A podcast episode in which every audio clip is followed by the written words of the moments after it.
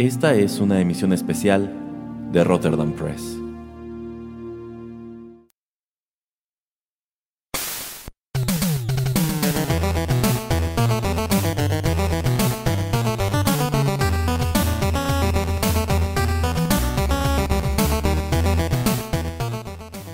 Hola amigos, qué gusto saludarlos una vez más y darles la bienvenida a una nueva emisión especial del podcast. Los saluda Erasmo de Rotterdam Press en compañía del señor Juanito Pereira. ¿Cómo le va, señor Pereira? Hola, hola, muy bien, ¿qué tal? Y bueno, en esta ocasión estamos aquí pues para comentar un producto que por así decirlo está salidito del horno, ya está, ya está perfectamente cocido, un título que yo considero figuraba dentro de lo más esperado de la televisión de 2022 y pues desde, desde principios de este año auguraba ser un producto en sumo comentado y vaya que lo ha sido y pues la verdad, al menos en lo personal yo no podía esperar mucho para que nos soltáramos a pues expresar todas las cosas que seguro tenemos en la cabeza sobre este título. ¿De cuál se trata, señor Pereira? Vamos a estar hablando de la serie de televisión titulada Better Call Saul.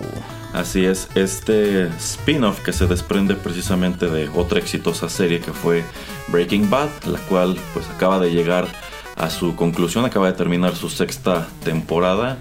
Y bueno, eh, la verdad sea dicha, yo considero que esta serie, así como hemos hecho con otras, pudimos haberla ido comentando temporada con temporada. Esto hubiera dado pie a un montón de especulaciones con las cuales seguro nos hubiéramos equivocado.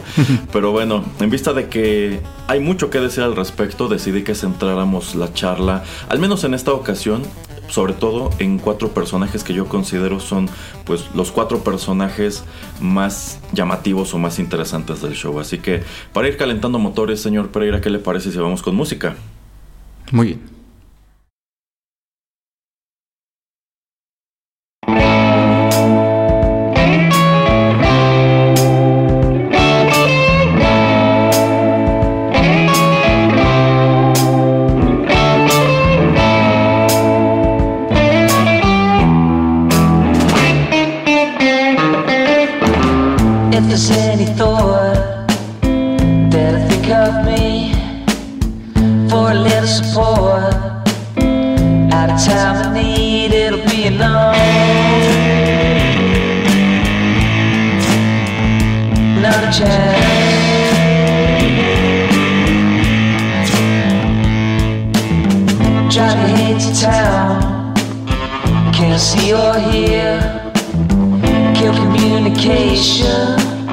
Stepping off the grid just to let me know.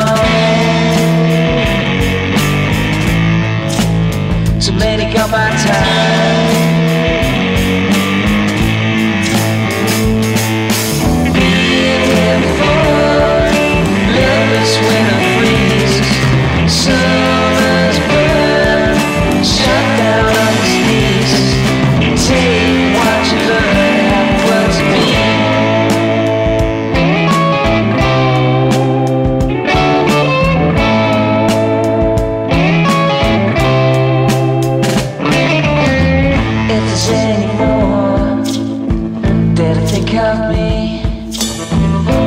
Feel no different?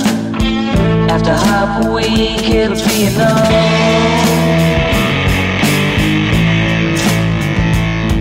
chance. It'll be. So many got my time.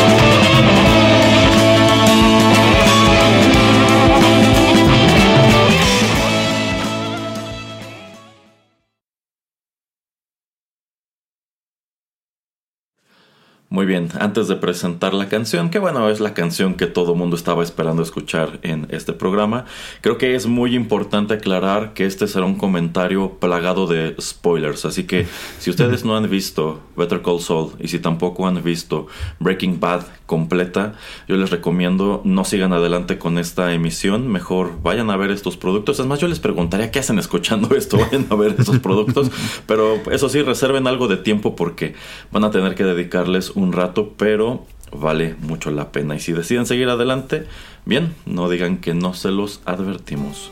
Lo que acabamos de escuchar se titula Better Call Saul, corrió a cargo de la banda Little Barry y ellos escriben esto en específico para el show que se estrena en el año 2015. Sin embargo, también presentan o bueno, recopilan la canción en su siguiente lanzamiento de estudio titulado Dead Express que aparece en 2017. Bueno, pues tal como se los delatan los primeros acordes de la canción, este es el tema introductorio de casi todos los episodios que conformaron esta serie, un tema introductorio que de hecho tiene la peculiaridad de que en, todo en, todas sus reproducciones se corta de tajo y al parecer esto era totalmente intencional. A mí se me causó ruido en los primeros episodios porque dije, a ah, carayos, está, está, completa la introducción o, qué onda, pero bueno, uno termina por acostumbrarse. Más es de notar que, eh, pues lejos de escribir este jingle nada más para la introducción, esta es una canción completa y al menos yo no lo sabía y me parece muy curioso que a pesar de que en todos los episodios de Better Call Saul escuchamos esto de alguna manera o de otra, la canción completa, hasta donde yo recuerdo, jamás suena completa en la serie. ¿O usted se acuerda de que haya sido así, señor Pereira? No, no, no, no. No, es como usted dice. No me acuerdo, de hecho, de otra serie ahora mismo, pero me está viniendo algo a la memoria de que también en alguna otra ocasión, en otro programa creo que habíamos traído una serie, o si no, yo en algún lado en, YouTube estaba viendo un video y también con este tenían la canción completa de algún programa de televisión, pero es, es sorprendente a veces, ¿no? Que existen este tipo de melodías que son canciones completas, pero que nada más agarran cierta parte de, de la melodía. A veces no es ni el intro, a veces es hasta partes de en medio, para ponerlo como el intro de, de ciertos programas, ¿no? Porque digo, lo más que necesitas son máximo 30 segundos, entonces también hay que tener buen oído, ¿no? Como para ser productor o esta gente que está buscando pues la música para los programas y decir, ah, esta es la parte que yo quiero imprimirle a mi, a mi producto como introducción. Entonces eso también se me hace muy interesante como un trabajo. Eh, sí, exacto. Y bueno, también creo que tenía una estética muy interesante esta secuencia de entrada que por lo regular nos mostraba, pues, por así decirlo, remanentes de lo que fue el personaje de Saul Goodman precisamente en la serie de Breaking Bad, tomando en cuenta que esta es una serie que ya va pues totalmente enfocada al mismo. Bien, esta serie, como ya les dije, se estrena en el año 2015. Esta es una coproducción entre AMC y Netflix. De hecho, pues la manera en que estuvo transmitiéndose fue eh, de manera semanal cada una de sus seis temporadas. Se estrenaban, me parece, los días lunes en AMC e inmediatamente después Netflix colocaba los episodios en su servicio de streaming.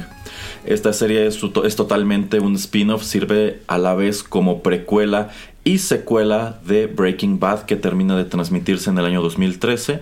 Tengo entendido que incluso cuando ya estaban terminando Breaking Bad, Vince Gilligan ya estaba escribiendo y estaba trabajando en lo que eventualmente sería Better Call Saul, es decir, en todo momento tuvieron la intención de seguir contando esta historia, bueno, sobre todo la historia de, de, Saul Goodman, pero de paso pues nos vinieron a expandir muchísimo lo que era ese universo de Breaking Bad. Y esta serie, me parece que Breaking Bad se transmite durante cinco años. Esta pues dura un poco más, más que nada porque se atraviesa esta cuestión del COVID-19. Termina transmitiéndose entre febrero de 2015 y termina en agosto de 2022. Abarca seis temporadas que suman un total de 63 episodios, si bien hay que notar que aquí tuvieron la peculiaridad de que sacaron un número de productos relacionados, como podían ser algunos clips muy simpáticos que fueron colocando en, los respectivos canales de YouTube, tanto de AMC como Netflix, como de El Show, y también esta serie animada que le encantó al señor Pereira de Sleeping Jimmy. bueno, eh, esta serie Fue una vez más escrita por Vince Gilligan, sin embargo es producida tanto por él como por Peter Gould y tiene un elenco y aquí aguántenme porque es una gran lista de nombres y yo considero que la mayoría de ellos, la verdad, amerita que los mencionemos, pues encabezan el elenco Bob Odenkirk, Rhea Seahorn, Jonathan Banks, Patrick Fabian, Michael McKean, Michael Mando, Giancarlo Esposito y Tony Dalton. Y también los acompañan, eh, pues en papeles un poco más pequeños o papeles recurrentes, Raymond Cruz, Mark Margolis, Steven Bauer, Daniel Moncada, Luis Moncada, Javier Grajeda, Ed Begley Jr., Rainier Bock, Lavelle Crawford, Laura Fraser, eh, Dean Norris, Betsy Brandt, Aaron Paul y Brian Cranston. Algunos de estos personajes de hecho nos vienen directo pues del elenco de Breaking Bad, tomando en cuenta que, insisto, esto es a la vez precuela y secuela. Algunos personajes de hecho, yo considero que los personajes que constituyen la carne del show, la mayoría fueron creados en específico para esta serie y en muchos casos pues terminaron por constituir desde muy temprano un gran misterio tomando en cuenta que son personajes que pues no se vieron en lo que sería la, la continuación o conclusión de esta historia, es decir, eh, Breaking Bad. Bien, en, en este... Bueno, e, esta serie es precuela porque nos presenta por así decirlo, una suerte de historia de origen del personaje de Saul Goodman. Aquí encontramos pues a Bob Odenkirk interpretando nuevamente a este personaje. Sin embargo, pues cuando lo encontramos por primera vez, aún, aún este se desempeña con su verdadero nombre que es Jimmy McGill y podríamos decir que estas que así como Breaking Bad nos mostró la transformación de, de Walter White en Heisenberg, aquí podríamos encontrar entre otras cosas, la transformación de Jimmy McGill en Saul Goodman. Y si digo que también sirve como secuela es porque al, principio de las primeras cinco temporadas encontramos clips en blanco y negro que esta manera de distinguir los, los, tiempos que está abordando la serie me parece muy interesante. Bueno, estos clips en, blanco y negro abordan de manera breve al principio eh, lo que es la vida de este personaje Saul Goodman después de los acontecimientos de Breaking Bad, tomando en cuenta que, bueno, él es, por así decirlo, una especie de cabo suelto, porque es uno de los pocos que logra pues escaparse de todo este desbarajuste que ocurre en las últimas dos temporadas y termina exactamente en donde él pronosticó que terminaría, administrando un cinnamon roll en, Nebraska.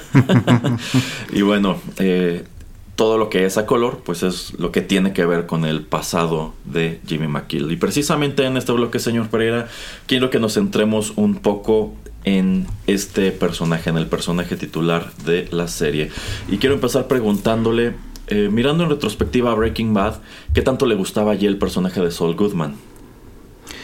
Eh, me gustaba mucho mm, cuando nos introducen y las primeras temporadas, bueno, las primer, par de temporadas donde él em, está, este Saul Goodman, eh, y empieza a ayudarles más a Walter White, a su familia y obviamente a Jesse Pinkman, Pinkman con um, pues eh, todos estos problemas legales que pueden tener, sacar a eh, algunos de sus amigos o secuaces de, la cárcel o a estructurar su imperio, eh, ya siendo pues tratando de comprar esta, este servicio de lavado de autos, por ejemplo, o el que pongan algún otro tipo de eh, negocios que sean su frente para el lavado de dinero, pues eh, me gustaba mucho ¿no? la perspicacia, la manera en que se trataba este personaje.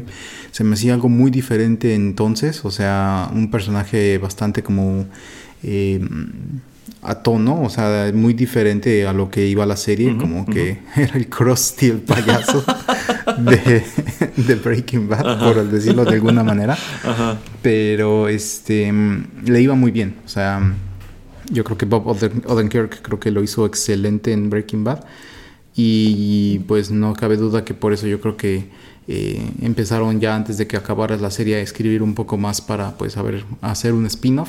Lo que usted comenta, eh, también ha de haber sido interesante esto de eh, en la cabeza de Vince Gilligan, pues decir, ok, ¿a dónde voy a llevar a, a estos personajes? ¿Cómo es que puedo terminar? Y yo creo que se quiso enfocar mucho en todo lo que era eh, Walter White al final de Breaking Bad. Y entonces esto deja eh, eh, dos cabos sueltos que fueron Jesse Pinkman y Saul, Goodman. Y bueno, entonces se tarda, ¿no? Obviamente se tarda un, poco en sacar El Camino, que es la película pues donde vemos el, final o un final em, que podría ser continuado después este de Jesse Pinkman, pero bueno, ojalá que no y de hecho él ya comenta a Vince Gilligan que pues ya no, o sea, ya hasta aquí se acabó todo lo que tiene que ver con ese universo. Eh, ya veremos.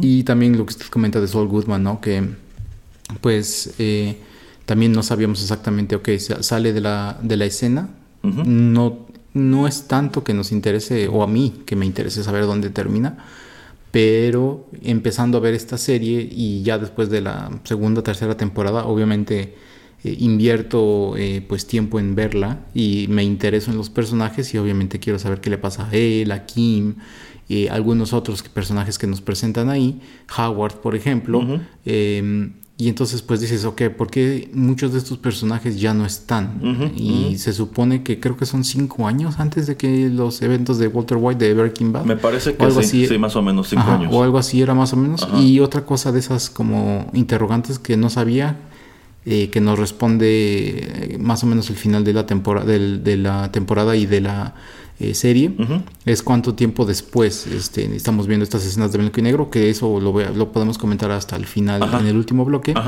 Em, pero como le digo, ¿no? Es como algo muy diferente que le daba un, un, toque especial a esta serie de Breaking Bad. Y obviamente em, el introducirlo en una nueva serie donde él iba a ser el personaje principal, pues eh, conociendo y viendo, porque para mí em, Breaking Bad es la mejor serie dramática que, que, se ha escrito jamás. O sea, para mí es el mejor programa dramático que existe y punto. O sea, no lo puedo comparar con ninguna otra cosa que yo haya visto. Em, entonces, pues sí, obviamente le iba a dar el beneficio de la duda a Vince Gilligan, el que sacara pues una serie solamente enfocado en, en eh, Saul Goodman. Eh, la primera temporada se me hizo un poco eh, rara, diferente, extraña, pero pues él ya había comentado y en, varias entrevistas, obviamente yo había visto que esto iba a ser un proceso para ver cómo íbamos de un punto A a terminar en Saul Goodman, como lo veíamos al inicio de Breaking Bad. Entonces toda esa transición como que eh, pues te invitaba ¿no? a decir, ok, ven, eh, siéntate y déjame te llevo en este viaje para que veas pues a dónde de dónde comienza este personaje y por qué termina donde termina. Eh, yo no pensé que íbamos a tocar mucho. Antes de que anunciaran todo no pensé que íbamos a tocar puntos eh, a futuro. Qué bueno que lo hacen la verdad porque bueno ya al final de la serie yo creo que esto es un plus un, gran beneficio que le da a la serie y bueno, para no extenderme mucho más, yo creo que era uno de esos personajes muy eh, que resaltaban mucho ¿no? en, la serie de, Breaking Bad, que me gustaba mucho y creo que fue una gran decisión darle su propia serie por seis temporadas. Totalmente de acuerdo. Debo decir que cuando empecé a ver Breaking Bad, que a mí no me toca verla cuando se está transmitiendo, yo me esperé hasta que estuviera completa en Netflix y pues ahí poco a poco fui avanzando en los, en los episodios. Sin embargo, eh, yo considero que Vince Gilligan tiene la peculiaridad de que es un escritor muy paciente. A él le gusta atender sus mechas que se van quemando muy despacio. Y así como sentí en un principio que Breaking Bad tardó un poco en engancharme, o sea, en definitiva yo creo que me, termina atrapando cuando empieza, por así decirlo, el arco de Ghost Fring, que es también cuando encontramos al personaje de, de Saul Goodman, quien pues prácticamente lo meten como un personaje entre secundario y tercero y gusta tanto que terminan dejando, dejándolo ya como parte del elenco oficial. Yo considero que sucede algo relativamente parecido con esta serie. Sí empieza un poquito despacio, pero yo considero que de pues entre los personajes que nos presentó Breaking Bad, si había uno que ameritaba que se contara un poco más de su historia era precisamente este, que era un personaje en sumo colorido, yo diría que era casi como un Looney Tune en un show pues bastante lóbrego y bastante serio, ¿no? Entonces, e-, este personaje que servía a la vez como comic relief, pero debajo de estos colores y debajo de esta actitud divertida, pues tú te dabas cuenta que había un pues un criminal bastante competente. O sea, él termina cumpliéndole a Walter lo que le promete cuando va a buscarlo este, a, la escuela. Le dice, es, es, que yo quiero que tengamos una dinámica pues más o menos como la del, como la del padrino, ¿no? este, Y él quiere ser como el consigliere y una cosa así. Y efectivamente eso, termina, eso termina siendo. Y son cuestiones que pagan bastante bien al final de, de Better Call Saul. Entonces, sí me llama mucho la atención cuando anuncian esto. Esta sí estuve siguiéndola de manera recurrente prácticamente desde la primera temporada, que está muy centrada en, Jimmy. Conforme vamos avanzando, conforme llegan otros elementos de Breaking Bad, esto más que, más que ser una serie de historia de origen de Saul Goodman, yo siento que es una historia de origen de todo el conflicto que estás viendo en Breaking Bad, más o menos de la tercera temporada para adelante, y eso vino a enriquecer el show una, una barbaridad. Pero me gusta que al principio pues tú ya conoces a Saul Goodman de Breaking Bad, pero el Jimmy McGill que te presentan en la primera temporada es muy distinto en cuanto a que de entrada está muy muy lejos de ser este abogado extravagante que, que maneja un Cadillac y tiene su, su, local en un su oficina en un strip mall con su estatua de la libertad inflable en, en, la azotea y demás. Este es, bueno, tú encuentras en un principio a un Jimmy que trabaja como pues como defensor público y le dan puros casos horribles, no gana nada de dinero, está tratando de abrirse paso por la vida, pero pues todos los planes que tiene se frustran y empiezas a asomar un poco pues a los personajes que formaron parte de su pasado. Yo considero que uno de los más importantes al principio es su hermano Chuck McGill, quien es, su hermano mayor y descubres que pues esta motivación suya para convertirse en abogado es precisamente su hermano. Su hermano es un abogado muy prestigiado en, Nuevo México, forma parte de una importante firma legal que es HHM, en donde también encontramos a otro personaje que termina siendo muy importante para el canon, que es Howard Hamlin, eh, quien es uno de los socios de la firma junto con Chuck y el papá de Howard, que en sí nunca aparece en la serie. Eh, y pues digamos que aquí encuentras una especie de triángulo laboral muy interesante porque eh, Chuck tiene esta cuestión de que está siempre encerrado en su casa porque tiene esta es que no sé si adjetivarla como enfermedad, este padecimiento en el cual él... Padecimiento. Sí, este padecimiento en el cual él afirma que los, este, los campos eléctricos le causan dolor físico. Entonces él vive en una casa eh, que está totalmente, por así decirlo, desconectada de la red, que está iluminada con velas, con lámparas de camping y cosas así. Y pues digamos que él utiliza como muleta a Jimmy. Jimmy tiene que comprarle víveres, tiene que llevarle el periódico, informarle lo que está pasando en la firma. Y a la vez Jimmy lleva una relación bastante tensa con Howard Hamlin porque pues una enorme diferencia entre Chuck, Howard y Jimmy es que los dos primeros son pues abogados que estudiaron, por así decirlo, bien. Y Jimmy obtuvo su, su, título pues en una universidad por correspondencia. Este, que es algo que él eh, exhibe con mucho orgullo en su oficina cuando ya se convierte en, en Saul Goodman.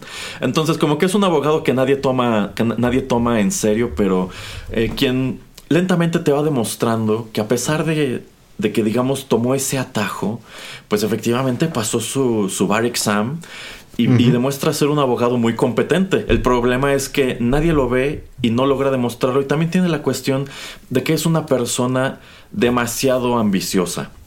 Quien, a quien precisamente le gusta tomar atajos y quien descubres tiene en su pasado la cuestión de que pues desde muy pequeño, sobre todo por esta amistad que te muestran que tenía con este, este gordo que era un estafador, bueno pues como que también le gusta ese tipo de... Se, empieza a inclinar por ese tipo de vida desde muy joven, quiere, quiere todo pues rápido, quiere todo fácil y así como es buen abogado, pues resulta que también es muy bueno para estas otras cuestiones.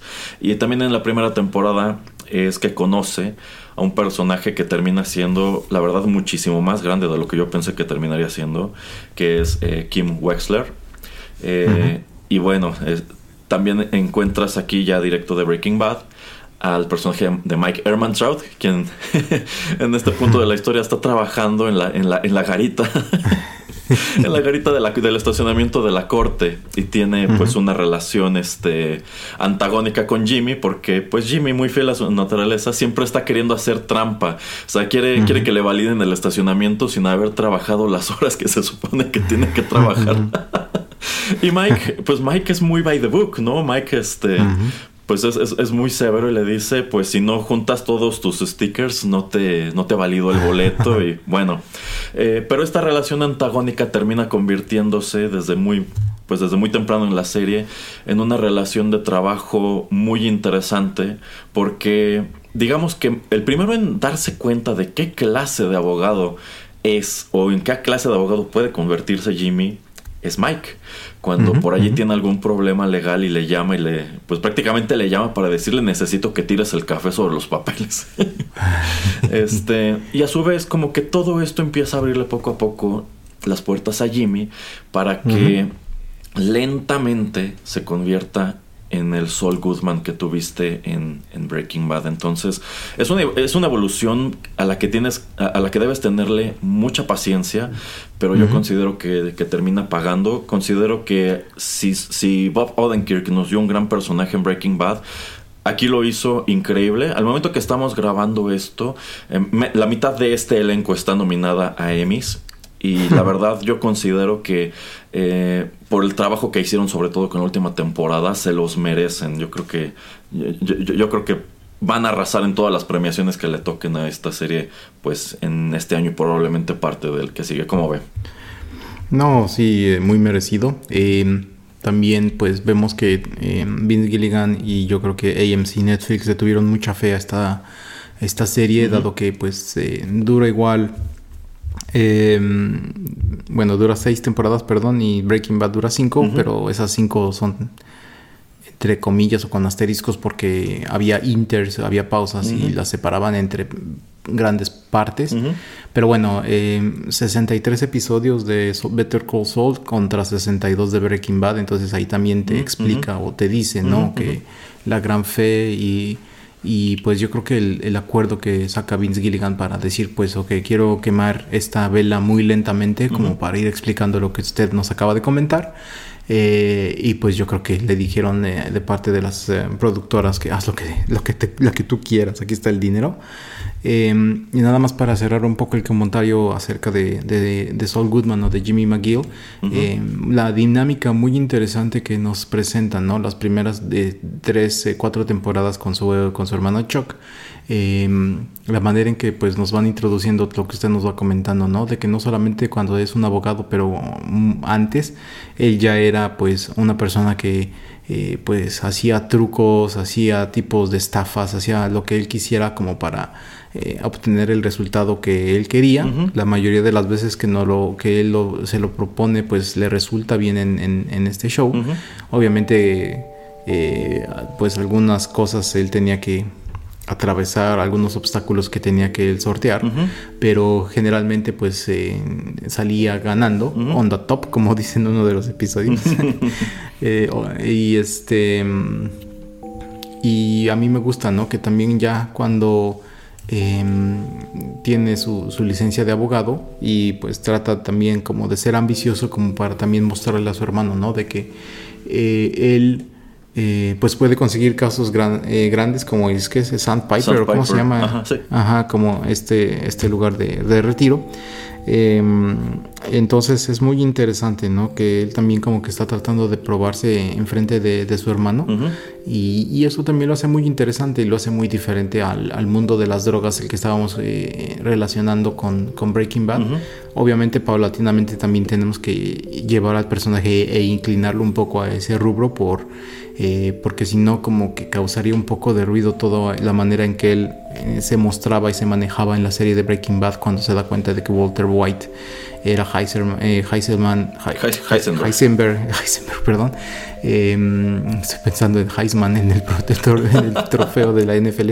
Este, en el Heisenberg y este. mm, Y entonces yo creo que también por eso obviamente tenemos que inclinarlo y bueno, eh, dejar de lado la dinámica o este problema que él tenía con, con, con Chuck y después enfocarlo un poquito con Howard, pero pues eh, sin tener que estar moviéndonos un poquito ya hacia lo que tenía que ser Breaking Bad en lo que pasaba las temporadas, pero me gusta mucho que al principio pues este nos tratan de recalcar, ¿no? Que es una persona que es muy astuta, que es este bastante em, a veces tiene mucha suerte, pero que ahora sí que, el hámster sí le, sí le, este, sí le rueda mucho en su cerebro, ¿no? O sea, como que rápidamente trata de encontrar maneras de resolver problemas, pero pues obviamente no todo es ni tan legal ni tan, este, eh, ¿cómo se dice?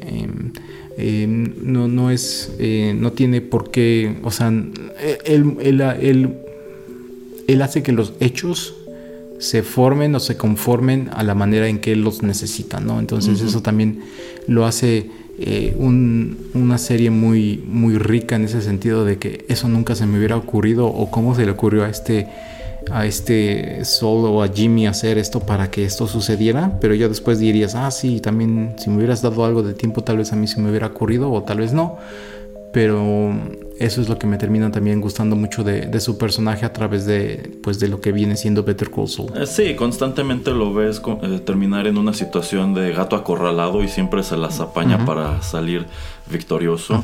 Y sí, o sea, yo considero que de las relaciones significativas, sobre todo al principio de este personaje, es la de, es la de Chuck, porque en la primera temporada yo considero que Jimmy es una persona inherentemente buena, quien genuinamente está tratando pues de ganarse la vida de manera honrada, pero tomando ciertos atajos. Pero más adelante, sobre todo, a partir de la revelación de cuál es la realidad este, de Chuck y también este, lo que ocurre con él y lo que termina ocurriendo con Howard y demás, pues poco a poco te das cuenta de que esa, esa línea moral que el, personaje tiene en un principio se va borrando, se va borrando hasta que termina por no quedar prácticamente nada de ella. Vamos con más música, señor Pereira. Muy bien.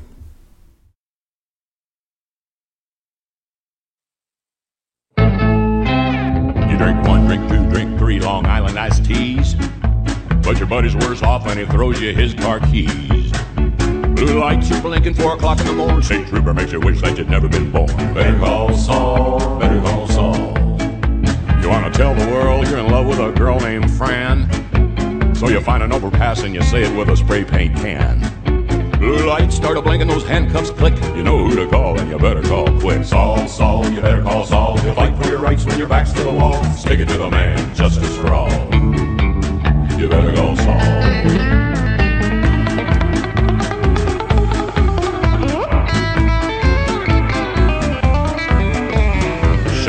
Walmart short just a couple of beans. There's a George Foreman grill down the back of your blue jeans.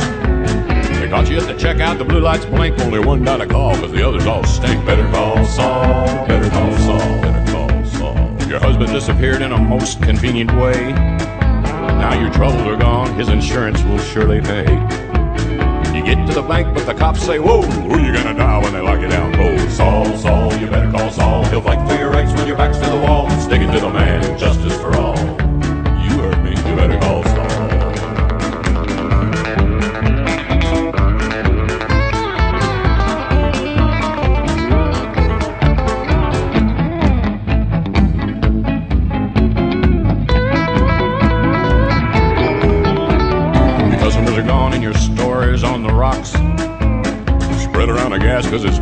To torch stock. But you gotta move quick before you send your own hair. Who knew there was a homeless guy sleeping in there? Better call Saul, better call Saul, better call Saul. The FBI finds kids trapped in your creepy van. You stay real cool and tell them you're the ice cream man. But all that crying just gave you away. Who you gonna call to skip a prison stay? Saul, Saul, you better call Saul. To fight for your rights when your back's to the wall.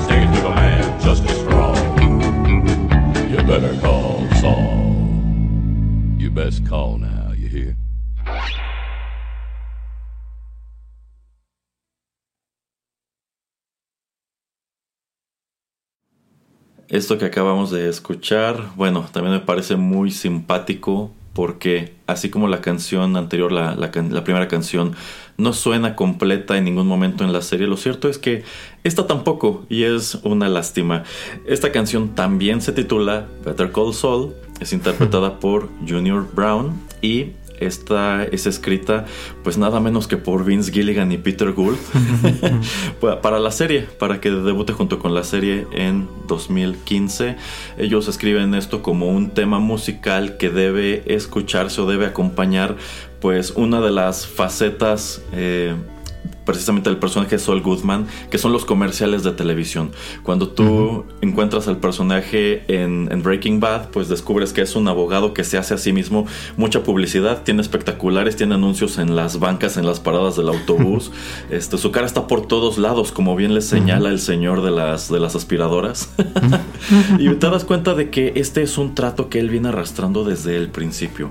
Él empieza a grabar estos comerciales, cabe señalar, en un principio sus comerciales no eran tan malos ya en tiempos de Breaking Bad como que ni siquiera lo estaba intentando o se dio cuenta de que funcionaban más siendo entre chistosos y tontos. Leía por ahí una opinión que, era, que quizá es intencional, quizá era para que este, tanto la policía como la fiscalía creyera que era un abogado de medio pelo y tómala, de repente se topan con que es un tipo bastante hábil que se sabe muy bien la ley.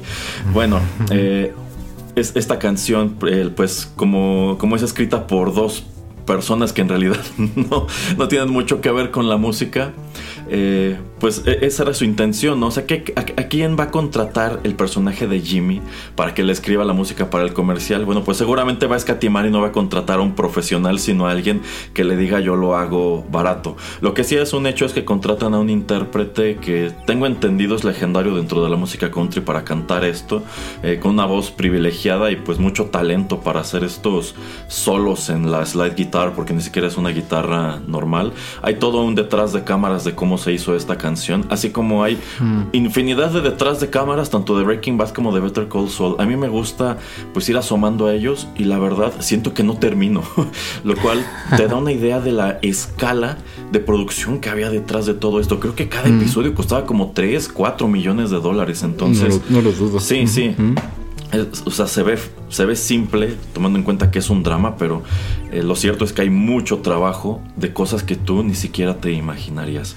Bien, en este bloque, señor Pereira, quiero que nos centremos en, el, en quien termina siendo otro de los personajes más queridos, tanto de Breaking Bad como de Better Call Saul, que es Mike Ehrmantraut, interpretado por Jonathan Banks.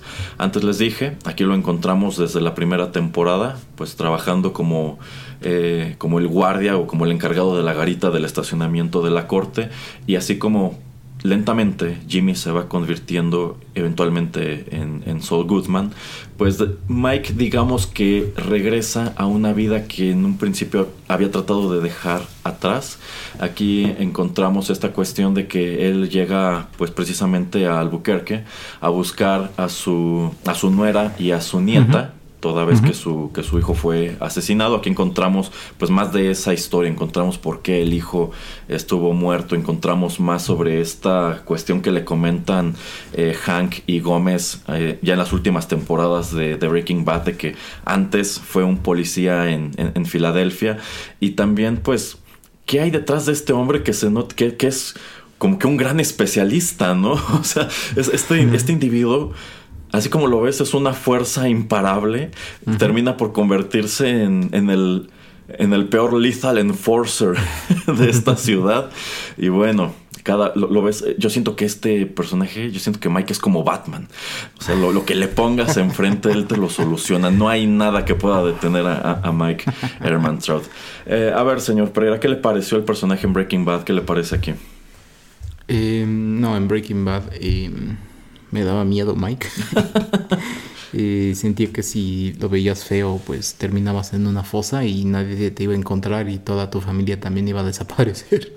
este, se me hace un personaje muy imponente. Obviamente aquí tenemos como que, pues siendo casi 10 años después de, Breaking Bad, bueno, 5 desde el final, pero el bueno, 6, 7 años, este, obviamente pues eh, el, el actor ya tiene unos años más, entonces obviamente pues se empieza a notar eso, pero entonces la dinámica que, que, le damos o con la que comenzamos en, en Better Call Saul me parece muy interesante, ¿no? O sea, y como usted dice, ¿no? Que está en la garita, pero que eh, de poco a poco él pues eh, también otra vez se va inclinando a este mundo eh, de las drogas y todo eso de los carteles, que me gusta cómo pues lo van llevando. Lo único que digamos que no me termina por convencer en Better Call Saul es que no nos em, no nos dicen exactamente cómo es que él conoce o tiene todas estas redes em, o cómo mantiene todas estas redes eh, sobre todo del personal que él maneja, ¿no? O sea, toda la gente con la que él trabaja y con la que él pues eh, tiene asignada para, por ejemplo, proteger a ciertos personajes en, en, en, este, en este show. Eh, y después pues todos sus colegas o la manera en que puede entrenar a nueva gente, reclutas, etcétera. Eso como que me queda muy, no muy claro. Quitando eso de todo esto, se me hace bueno y se me hace como interesante que en la primera temporada de Better Call Saul hayamos empezado más o menos como personaje principal obviamente a, Jimmy McGill, a, Saul Goodman y que como personaje secundario tengamos a Mike. O sea, estamos siguiéndolo a él y también estamos siguiendo también un poquito, casi nunca a Chuck, un poquito estamos introduciendo a Kim, pero estamos siguiendo más que a nadie después de, de Jimmy McGill, estamos siguiendo a, a Mike. Eh, y la relación que él tiene, como usted comenta, con la nuera, con la nieta, y pues este, la manera en que él trata de mantener a flote y trata de pensar, bueno, es que mi hijo no está, ¿cómo es que voy a hacer para seguir apoyando a, la nuera? este, ¿Cómo voy a ser parte de esta familia? Eh, y qué es lo que les voy a dejar, ¿no? Que eso es algo como que está muy centrado y muy concentrado en lo que es este Breaking Bad. Eh, y aquí como que es lo que tratan de responderte. Entonces eso, eso me gusta. Y ya, como usted dice, ¿no? O sea, eh, estos eh, eh, trabajos que él empieza a tomar, estos, este, ¿cómo se llama? trabajos como de seguridad privada que empieza a tener. A, mí me encanta que efectivamente lo que lo regresa al mundo del crimen es que empieza a rentarse como, como seguridad, como, como ayudante. Y pues quien lo contrata es este personaje este, que a mí me hubiera gustado ver más por lo patético que resultaba de, Price, quien eh, pues eh, eh, trabaja para una farmacéutica, eso es lo que yo entiendo, y está robando, y pues él, le quiere vender algunos de estos productos a narcomenudistas, que es así como entra en escena otro personaje que termina siendo crucial para la narrativa de Mike, que es Nacho. Y es que... En primer lugar, si algo salta de la encarnación de Mike, tanto en Breaking Bad como aquí, es como este hombre puede, este hombre lleva, este hombre tiene dos caras. Por un lado, pues es un, pues es un especialista como que, que tú ves, este, que tiene habilidades de sniper, de espionaje y de cosas así. Y por otro lado, es un, pues es un hombre de familia que quiere mucho a su nieta y así como Walter en un principio decía que estaba haciendo lo que hacía para dejarle algo a su familia, netamente es lo mismo que Mike hacía, a pesar de que estos dos personajes se odiaban en, Breaking Bad. Eh, y Mike termina teniendo razón, como vimos más adelante en Better Call Saul. Eh, entonces, yo considero que parte del meollo de, de Mike es que él está eternamente afectado por lo que ocurre con su hijo. Y precisamente por eso es que termina, considero yo, proyectando ese paternalismo frustrado en Nacho y eventualmente en Jesse. Que una gran peculiaridad es que los dos se parecen mucho físicamente. Eh, Obviamente Nacho es este es moreno y, Jesse es este es blanco, pero pues tienen la peculiaridad de que son pues dos criminales o dos jóvenes que se meten al mundo del crimen, empiezan como criminales de poca monta y empiezan a escalar poco a poco y como que no miden las consecuencias, no siguen consejos y Mike termina como que por encariñarse con los dos y te das cuenta de que si Mike termina igual como que tratando de empujar al final de Breaking Bad a Jesse a que ya se salga de esto, es totalmente porque no pudo salvar a Nacho. Exactamente. Em, entonces también eso es lo que me, termina también gustando de después, ¿no? De lo que eh, va haciendo eh, Mike a través de Better Call Saul, que nos lo presentan no tanto diferente, pero también es como una pequeña historia de origen de pues dónde termina y dónde empieza y obviamente pues ahí tenemos también que relacionar todo lo que viene siendo uh, Goose Free, que es algo bueno y malo, que siento que hace mucho la serie de Better Call Saul, que es presentarnos a personajes que pues eh, ya estaban o que vimos mucho en, en Breaking Bad, por ejemplo estos gemelos fantásticos, eh, que tienen aquí pues este un poco más de, de tiempo aire, eh, de hecho es interesante, ¿no? Todo ese mundo que también nos empiezan a presentar y todos estos eh, embrollos que tienen desde antes, eh, pues todos estos eh, grupos criminales, aunque digamos es uno, pero que está como un poco descreba, descreba- descrebajado, pero que pues aquí hay ciertos personajes que de- lo mantienen eh, unido y como eh, de qué manera Gus está tratando como que de separarse y nos explican el origen también de este laboratorio subterráneo, o sea, creo que hacen bien en, en enfocarse en ciertas cosas eh, que van relacionadas no solamente con Mike, pero como que son puntos de partida, ¿no? O sea, eh, tenemos a, a Jimmy y a, a Saul Goodman, que también puede ser punto de partida para algunos personajes que vemos en Breaking Bad, pero así de esa misma manera vemos a Mike, que también viene siendo eso, como puntos de partida, punto- puntos de conexión con otros personajes que estamos viendo en, en- en- en la otra serie. Eh, no siento que existan otros personajes que puedan hacer eso. Eh, creo que eso está también bien. Porque creo que hubiera sido un poco extraño y erróneo, por ejemplo, tener a Kim siendo una conexión muy importante o muy eh, fuerte con personajes que ya veíamos en, en Breaking Bad.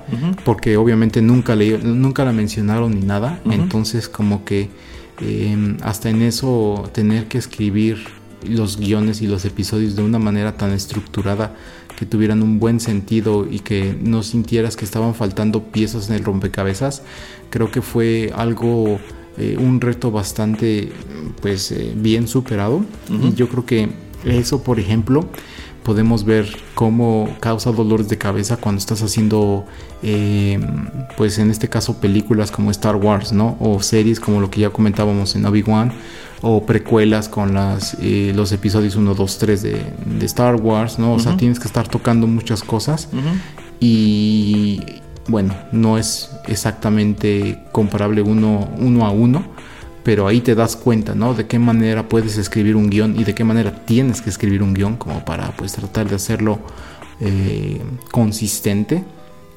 y, que no estés también revelando todo lo que puedes revelar en, en episodios subsecuentes porque tal vez a este universo hay nueva gente que, que llegó solamente al ver Better Call Saul y que se está saltando el día de mañana al primer episodio de Breaking Bad. Entonces también como que no tratas, tratas de no robarles muchas cosas, ¿no? Entonces eso se me hace también un punto válido, un punto importante que pues era eh, importante mantener, ¿no? O sea, tratar de que las sorpresas de uno u otro programa no fueran spoileadas por episodios en uno u otro. Entonces yo creo que eh, también de esa manera el tener a Mike siendo o surgiendo como este personaje, como este enforcer eh, de los de pues más que nada del grupo de Goose Fring hasta en, cierto punto eh, me parece una muy buena decisión. Y bueno ya vemos el desenlace después obviamente en Breaking Bad. Pero yo creo que me, me satisface el punto donde lo dejamos o dejamos su historia cuando termina eh, pues su historia digamos aquí en Better Call Saul. Exacto, sí, muy de acuerdo con todo lo que usted comenta. Eh, dos momentos que me gustan mucho de Mike aquí es, en primer lugar, cuando entra en esta especie de espiral decadente, eh, cuando, por ejemplo, Mm, lo golpean estos, estos pandilleros y lo que uno entiende es que Mike estaba buscando esto. Yo siento que Mike quizá lo que estaba buscando era alguien, pues, alguien que le rompiera la cara o incluso lo matara. Lo matara. Sí, este.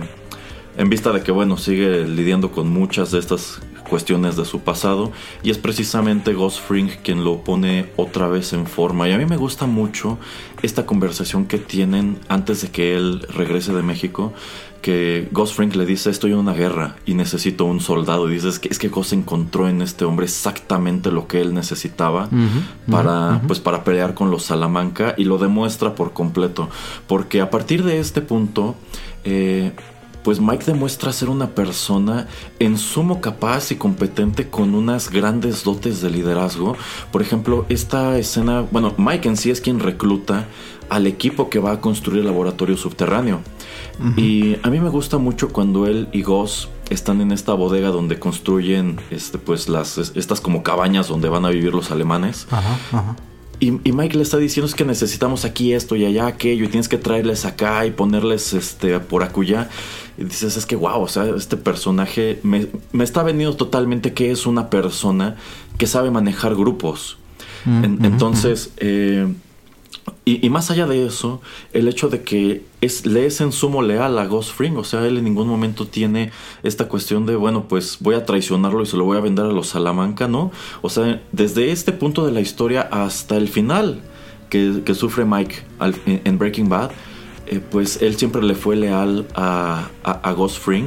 Y digamos que esto viene a subrayar un poquito la tragedia y más que nada, eh, pues hace que sientas eh, gacho que el final de Mike haya sido como fue. Porque de todas las personas que pudieron haber puesto punto final a este personaje, tuvo que ser el más patético de todos, tuvo que ser Walter White.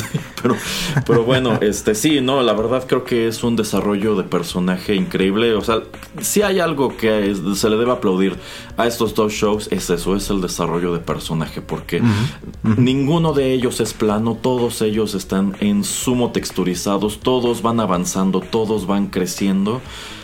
Y es en, algo en sumo orgánico y algo en sumo convincente. Así que, así como Mike, pues llama mucho la atención y se termina llevando las palmas en Breaking Bad, creo que lo hace mucho, mucho más aquí, ¿no? Bien. exactamente. Bueno, vamos con otra canción.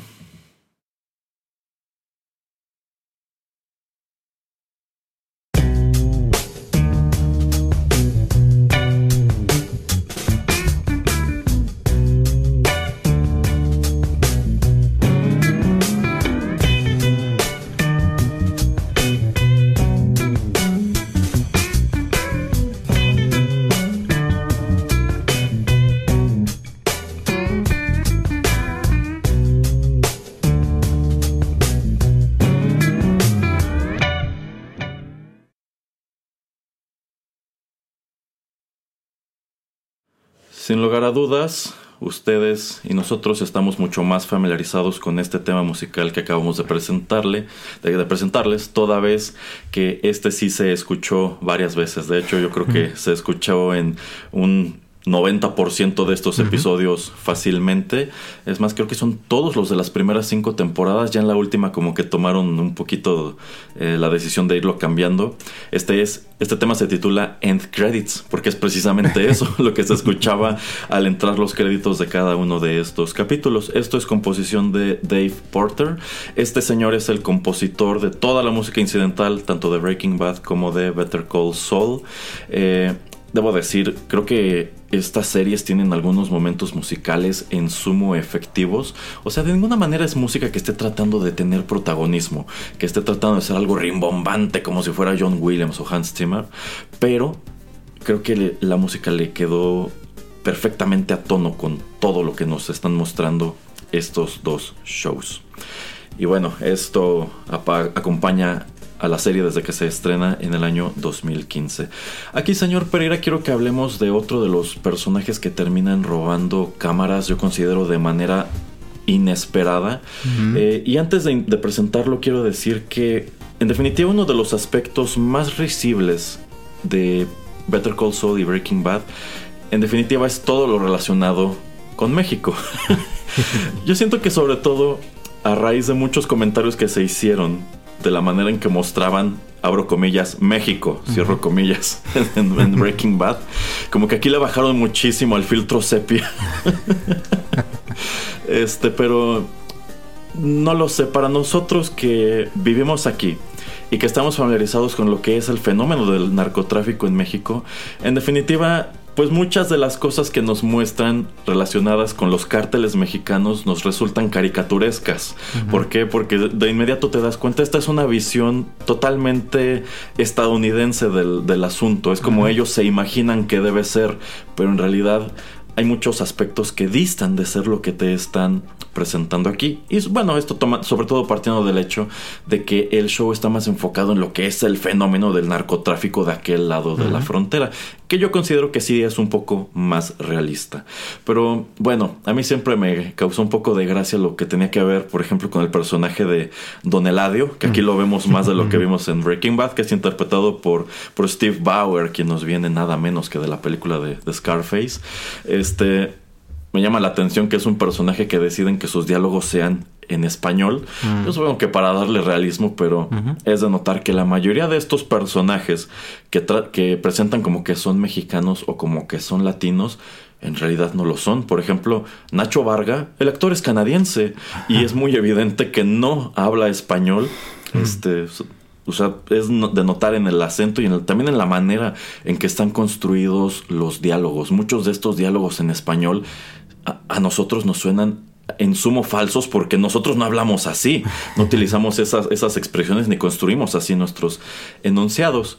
Eh, pero también me gusta que están aquí de regreso, pues estos personajes eh, antagónicos de Breaking Bad que son los Salamanca, que es esta otra familia que compite pues por el tráfico de drogas con Ghost Fring en, en, Estados Unidos y que todos están al servicio de un pues gran cártel liderado por Don Eladio. Eh, me gusta que encontramos por ejemplo a un Héctor Salamanca en forma. En Breaking Bad tú siempre lo ves pues en su silla con su campana y digamos que tú ahí encuentras una encarnación ya muy venida a menos de ese cartel. Tú entiendes que esto es más que nada porque el cartel te termina quedando en manos de Tuco y Tuco es Tuco. este, pero aquí digamos que asomas a quién era este personaje y más allá de eso, cuando te revelan cómo es que se transforma de este señor este que igual parece sabérselas de todas todas y termina en, en, la silla y queda pues prácticamente paralizado, incapaz de hablar y solamente puede mover este dedo que utiliza para hacer el ding ding ding. Eh, pues entra en escena, yo considero quien se convierte en el gran villano en una, serie de villanos que es eh, pues Lalo Salamanca interpretado por Tony Dalton yo no sabía en un principio que era Tony Dalton es al revisar quién es este actor que digo ah caray ¿cómo crees? y si digo que termina siendo una gran sorpresa es porque en primer lugar este es el único personaje mexicano que se siente auténtico porque lo está haciendo un actor mexicano y él mismo ha dicho que él pues les dijo déjenme hacer mis diálogos porque así como ustedes los escribieron así no hablamos pero más allá de eso yo considero que Lalo termina convirtiéndose en una gran amenaza y una amenaza por ahí leí una opinión de que este es como un villano de James Bond y estoy totalmente de acuerdo. Esta es la clase de villano al que no le puedes quitar los ojos de encima y todo el tiempo estás pensando qué más se trae entre manos. Y se trae tanto entre manos que yo considero que al final del día en esta, al interior de esta serie, Lalo Salamanca es algo así como Babayaga, ¿no? es algo así como John Wick, porque es totalmente la antítesis de Mike. Ya lo decía, Mike es como Batman. Lo que le pongas enfrente te lo va a resolver. Mándale 20 matones y él a ver cómo le hace, pero se los va a despachar. Sin embargo, yo creo que la primera eh, eh, Mike termina encontrando su match aquí. ¿Por qué? Porque este es un Salamanca mucho más astuto que los demás. Y más allá de eso, que digamos que saben navegar con pues con bandera de buena gente porque tú lo ves de lejos y dices pues este parece ser un tipo a todo dar no parece ser el clase tipo con quien debe ser divertidísimo sentarte a platicar y tomar unas cervezas pero pues detrás de este personaje hay cosas hay cosas muy siniestras y digamos que eh, se las apaña para causar mucho daño en muy poco tiempo. ¿qué le pareció Lalo Salamanca señor Pereira? Eh... Creo que mm, usted lo está describiendo muy bien. Eh, siento que mm, si tenemos que dividir Better Call Saul en, eh, dos segmentos, en dos partes, eh, una parte es la parte donde Jimmy McGill tiene una dinámica muy consistente con Howard Hamlin y también con su hermano Chuck. Y ya que sale Chuck de escena, y nos estamos nuevamente inclinando ya a lo que tiene que ver con los carteles, eh, lo que comentábamos en el segmento anterior de Mike, también ya eh, pues adentrándose también a este mundo. Yo creo que necesitábamos un, una antítesis, un eh, eh, villano para ponerle enfrente del tú a tú, no solamente a Mike, pero también a Gus. teníamos que enfrentarlos con alguien y yo digo que pues tenía que ser en ese, en ese modo, en ese sentido, en esa dirección dado que pues eh, hubiera sido muy inconsistente ponerlo eh, en contra, por ejemplo, de, de, Saul Goodman.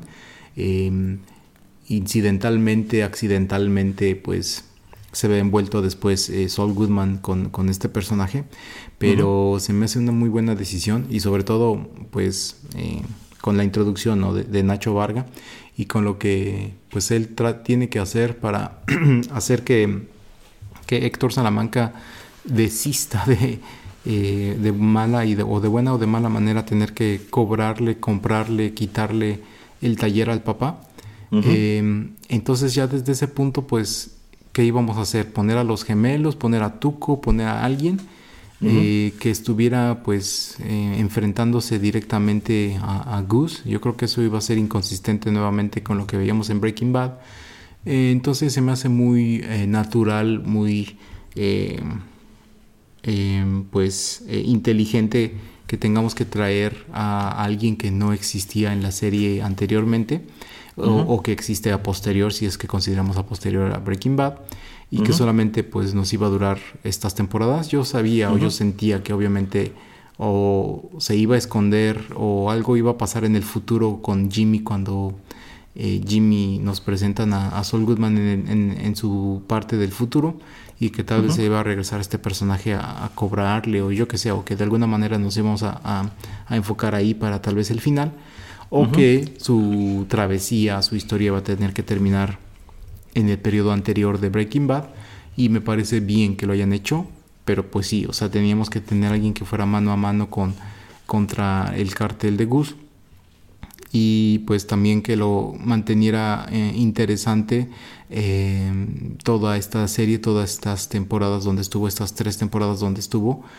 Yo creo que em, no había otra manera de ir, porque si no era como tener, em, no tener un obstáculo para Gus, como para que su, imperio creciera eh, pues tan fácilmente o de una manera tan rápida que se hubiera comido muy fácil a los Salamanca antes de que llegara eh, la nueva serie, bueno, la, serie anterior.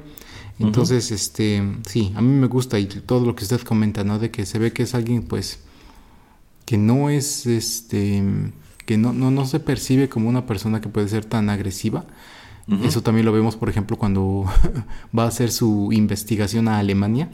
Ah, sí. y podemos ver sus dos facetas. La primera donde va a hablar con la esposa y está, eh, pues... Ah, pues es un tipo súper encantador. exactamente. Y después lo vemos en la otra cuando va al bosque.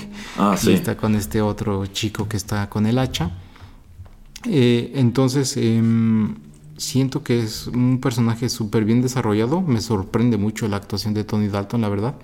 Eh, no que haya yo visto mucho de, este señor eh, actuando, pero me gusta mucho cómo entrega eh, y sobre todo también pues cuando termina siendo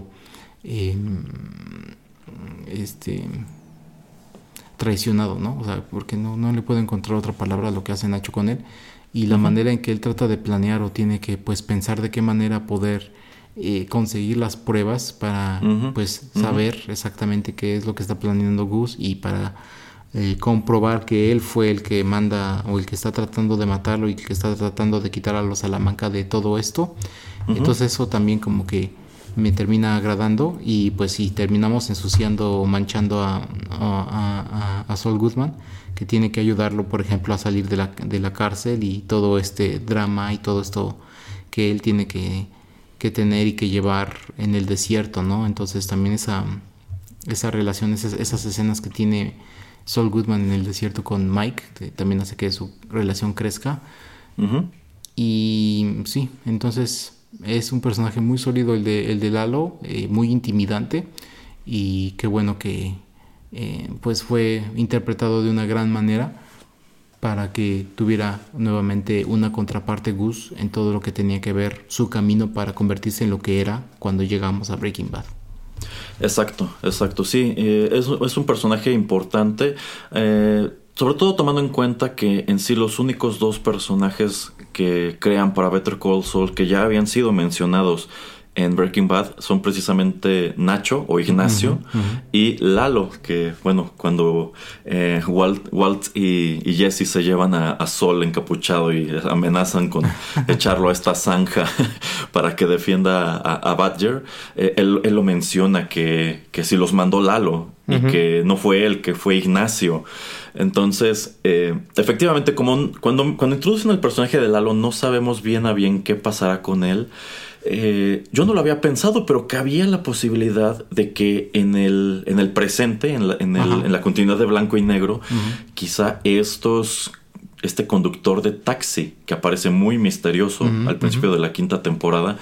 Yo no lo había pensado, pero cabe la posibilidad de que Jimmy pensara a lo mejor lo mandó Lalo, porque ciertamente Jimmy jamás supo bien a bien qué pasa con este personaje. Nosotros como espectadores sí, y eventualmente descubrimos cuál es la realidad. Aunque yo tengo mi yo también tenía mi teoría de ese conductor de taxi, pero quiero comentarla un poco más adelante. Eh, entonces es importante porque sí, termina siendo el último obstáculo en el camino de Ghost Fring a construir su laboratorio, que es parte de un plan con el que él pues pretende cobrar venganza sobre el cártel de, Don Eladio.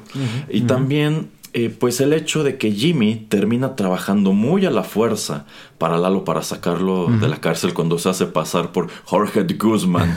este... Hombre de familia. Sí, hombre de familia. Eh, bueno, pues en realidad es este hecho el que termina de consolidar a la persona de Sol Guzmán. ¿Por qué? Porque es este, es este momento, después de que ayudan a, a Lalo a salir de la cárcel, eh, en el cual yo considero Sol Guzmán termina de convertirse en el abogado criminal.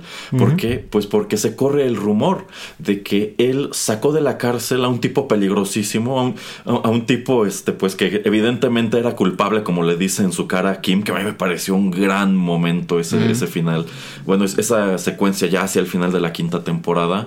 Eh, o sea, este abogado en apariencia insignificante sacó de la cárcel a alguien que a todas luces era culpable de, asesinato y no solo eso, es tan confiable que arrastró su dinero a través del desierto, 7 millones de dólares a través del desierto, sin perder un solo, un solo billete. Entonces, pues sí, supongo que la, quien, quienes participan del mundo de Lampa al escuchar esta historia dicen es que claro que yo necesito los servicios de, alguien así, ¿no? Yo necesito un Sol Goodman en mi vida porque es como un abogado milagroso. Mira lo que hizo.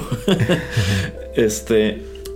Y pues sí, sí, la verdad creo que, como usted bien señala, prácticamente la serie se divide en esos dos puntos. Antes de que aparezca Lalo y cuando aparece Lalo, nos centramos mucho en todo lo relacionado con, con este personaje que viene a traer consigo también, pues la debacle de los Salamanca. ¿Por qué el cártel no termina en manos de los gemelos? Es algo que no termino de comprender. Bueno, supongo que más que nada porque estos eran matones, pero sí, si los Salamanca ya están prácticamente acabados al principio de, Breaking Bad, y y es muy evidente cuando miras en retrospectiva, porque Tuco, Tuco movía miles de dólares nada más, no millones como se habla en este punto de la historia.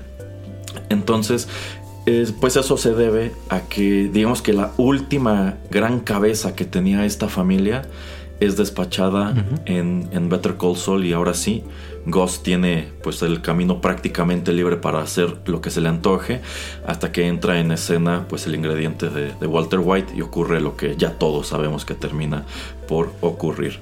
En, en, el caso remoto de que la historia de Lalo Salamanca no hubiera terminado como terminó aquí, debo decir, este es un personaje del cual a mí me hubiera gustado saber más. Mm. En su momento se estaba rumorando que quizá tenían en mente hacer un spin-off de tal o cual personaje. Yo consideré, si Lalo no muere en Better Call Saul, es muy probable que quieran contarnos quizá también qué pasa con Lalo, ¿no? O incluso, o, incluso podría ser de dónde viene este personaje tan astuto y que es capaz de llegar tan lejos como irse a Alemania a buscar a los trabajadores con tal de desenterrar qué es lo que está ocultando Ghost Fring. O sea, e, e, esta parte al principio de la, de la última temporada, cuando es un gran misterio en dónde está Lalo, y esa es la pregunta que le posa a Mike, pero es que si está vivo, ¿en dónde está? Y cuando nos revelan eso, está en Alemania buscando a los trabajadores. Wow. No, no, no. Este, por eso digo, este es Babayaga. Este igual es un tipo, este es un tipo imparable. Yo me imagino que Mike en su juventud debió haber sido algo muy parecido a esto. Pero bueno, nos falta todavía un bloque, señor Pereira, así que vamos con música y regresamos con eso y nuestros últimos comentarios.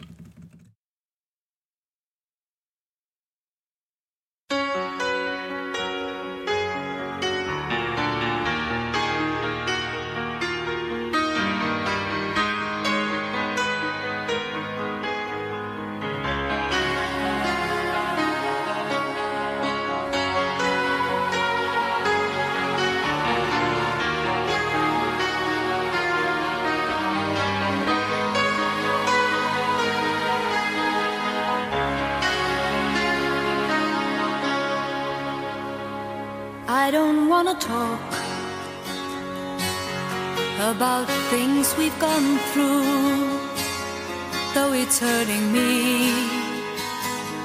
Now it's history. I played all my cards, and that's what you've done too. Nothing more to say no more race to play. The winner takes it all, the loser standing small beside the victory. That's her destiny. I was in your arms, thinking I belonged there. I figured it made sense building me a fence,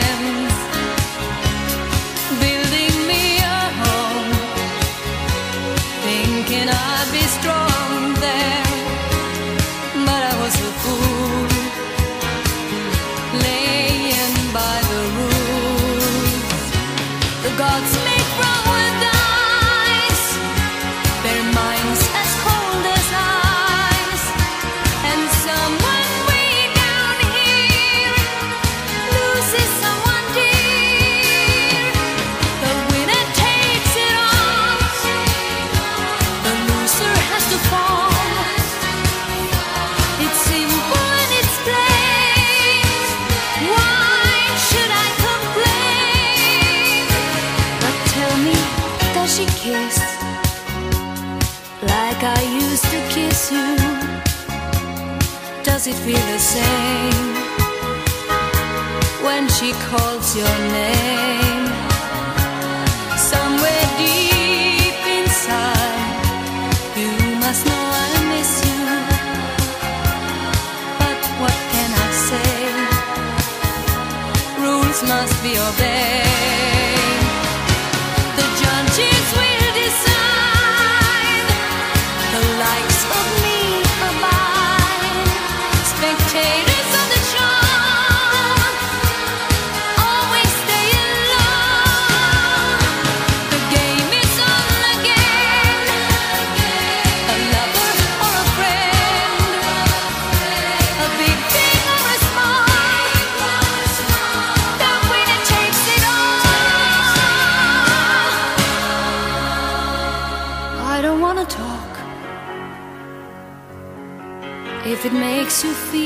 Sad and I understand. You've come to shake my hand. I apologize if it makes you feel bad. Seeing me so tense, no self confidence. But you see, the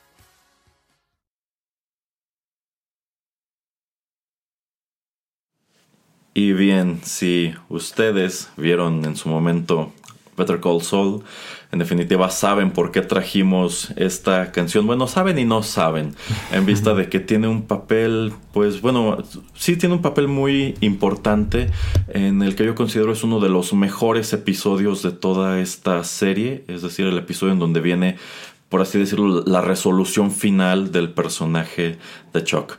Acabamos de escuchar a ABBA con su, con su legendario tema The Winner Takes It All, un tema de 1980 que aparece en el álbum Super Trooper, publicado bajo el sello Polar. Eh, debo decir que para mí fue una gran sorpresa encontrar esta canción en ese, en, en- en ese episodio que, insisto, a mí, a mí me encantó. Yo creo que ese episodio es perfecto de principio a fin, la cinematografía, todo, todo está increíble. Y pues es una canción muy irónica tomando en cuenta cómo termina la relación entre Jimmy y Chuck. Pero yo considero que también se presta bastante bien a lo que ocurre eventualmente, lo que ocurre más adelante, con la relación entre Jimmy y el personaje a quien dedicaremos el comentario de este bloque, que es Kim Wexler, interpretada por Ray Seahorn. Eh, este personaje termina sorprendiéndome mucho porque cuando la introducen en la primera temporada, en primer lugar yo dije, claro que ella será el interés romántico de, de Jimmy y yo más o menos me la solía, seguramente esta es, esta es esa chica a la que él nunca pudo olvidar o a la que nunca superó o que le rompió el corazón y por eso terminó convirtiéndose en Saul Goodman. Y hay un poquito de todo esto en la mezcla, pero la verdad es que es algo mucho más grande todavía. Eh, Kim es presentada como pues una empleada de esta misma firma legal, HHM. Eh, Jimmy está muy frustrado porque él quisiera ser un socio de la firma, pero sencillamente no se lo permiten. Más adelante descubrimos por qué. Eh, mientras que Kim, pues Kim es una abogada que te demuestran es igual muy capaz, es una mujer muy inteligente, pero quien en un principio pareciera está poniéndose sola el pie por hacerse primero amiga y eventualmente pareja de este personaje Jimmy McGill, quien pues visto desde fuera parece que es una muy mala influencia y uno podría ponerse a pensar, bueno, es que eh, esta relación a ella le está costando mucho por situaciones que se están dando al interior de la misma. Situaciones que de hecho miras con una luz totalmente distinta después de cierto punto de la última, de la última temporada. Entonces, pues estos dos empiezan una, empiezan una relación. Ambos empiezan a tener igual eh, sus fricciones con HHM, con Howard Hamlin. Eventualmente emprenden una pequeña firma eh, juntos. Después terminan por disolver esta sociedad y se pone a trabajar cada quien por su cuenta. Pero algo que trasciende todo a lo largo de las primeras cinco temporadas es que, eh, pues, eh, Jimmy está muy enamorado de esta mujer y eh, al parecer ella, está lo, ella lo está incluso más de él. Tanto así que hay partes en donde yo llegué a pensar, y quizá lo mismo le pasó a muchos de ustedes, yo llegué a pensar, pobrecita, se enamoró como tonta de una sabandija. Pero lo cierto es que terminamos por descubrir que quizá esta mujer es una sabandija todavía más grande. ¿Qué le parece Kim, señor Pereira? Eh, una, persona, mu- una persona muy ambiciosa que al principio de la serie pues sí están tratando de, de no mostrarnos, ¿no? Que eh, pues quiere eh, sobresalir en esta empresa, que se siente muy eh, en, en deuda con, con todos los personajes, como por ejemplo con, con Howard. Eh, alguien que como Jimmy pues eh, quiere estar... em, pues en el punto central, en el, poco, en el punto focal de grandes casos eh, que tratan de pues trabajar más, de tratar de pues buscar cosas interesantes para la empresa como para pues eh, eh, pues sí, ser promovidos y que les den más cosas más interesantes. Eh, yo creo que todo esto pues eh, se refleja la ambición en, en este punto, no me acuerdo exactamente dónde va la, la, la historia donde ella va tarde a una junta y te- sufre un accidente automovilístico porque pues está trabajando mucho eh, y no está durmiendo nada. Sí. Y después esta dinámica, ¿no? Que creo que es muy inteligente y también me gusta que no nos la, no, no, no nos la terminan de explicar mucho en, en, la, en la serie, o sea, no con palabras, pues. eh, como usted ya comenta que tienen como esta sociedad entre ella y Jimmy y después la disuelven, o sea, como que ella dice, es que entre más cerca esté de él como en el ojo público, menos voy a poder estar con él tras bambalinas, así que prefiero que cada uno esté como tomando su propio rumbo para que pues así podamos seguir unidos. Y como usted comenta, como que el final, como las últimas do- par de temporadas, eh, esta transición, este tipo de eh, pues envolvimiento, este tipo de diferenciación que hacen para que ella pues termine siendo una persona que también eh, se ve que le gusta lo que hace Jimmy, la manera en que él se trabaja para pues conseguir ciertas cosas y uno de mis eh, episodios favoritos, creo que fue nada más un episodio favorito, donde eh, van al bar, ¿no? Y empiezan a, Ah, a- a- a, pues si no a jugar, sí a, este a Pues timan, de ajá, timan Ajá, de- totalmente este comensal que es como un stockbroker, pero tú entiendes que es un, pues es como un tiburón que nada más está viendo a quién le quita el dinero, pero no cae en la cuenta de que estos dos son quienes realmente le están viendo la cara.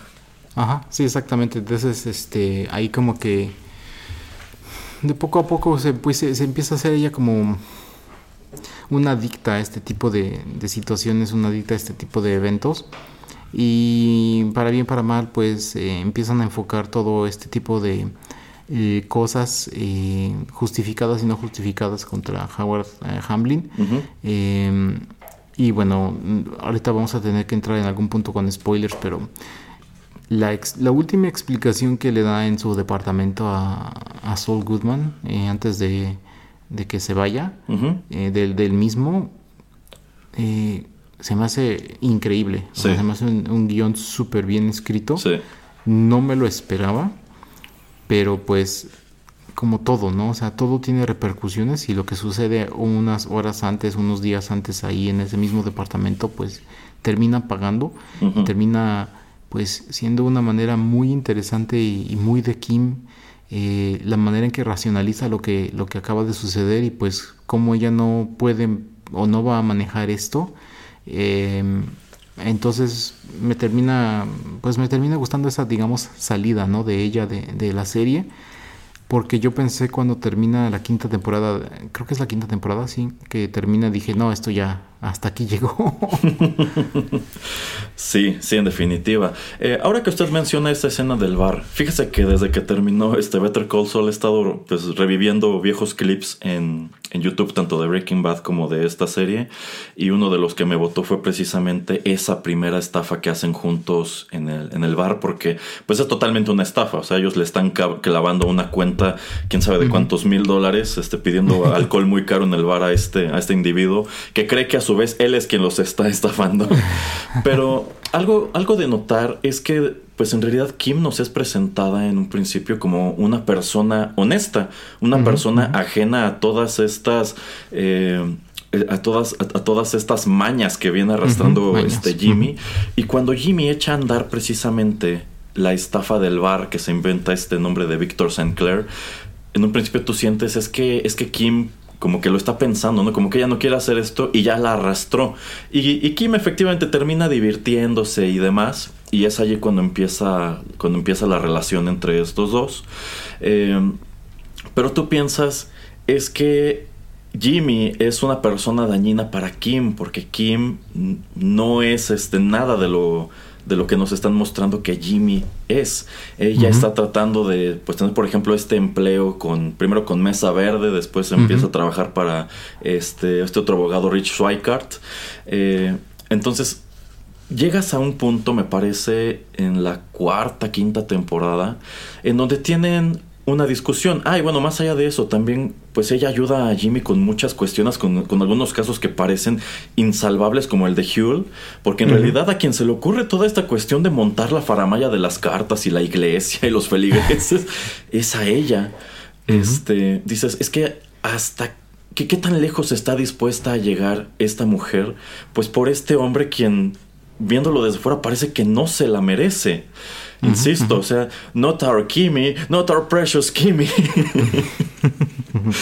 Pero Este, ajá, Ajá, continúa, pero llega, llega un punto en donde tienen una discusión en donde tú piensas que Kim va a ponerle fin a la relación. ¿Por qué? Pues porque se están metiendo cada vez en, en problemas más grandes.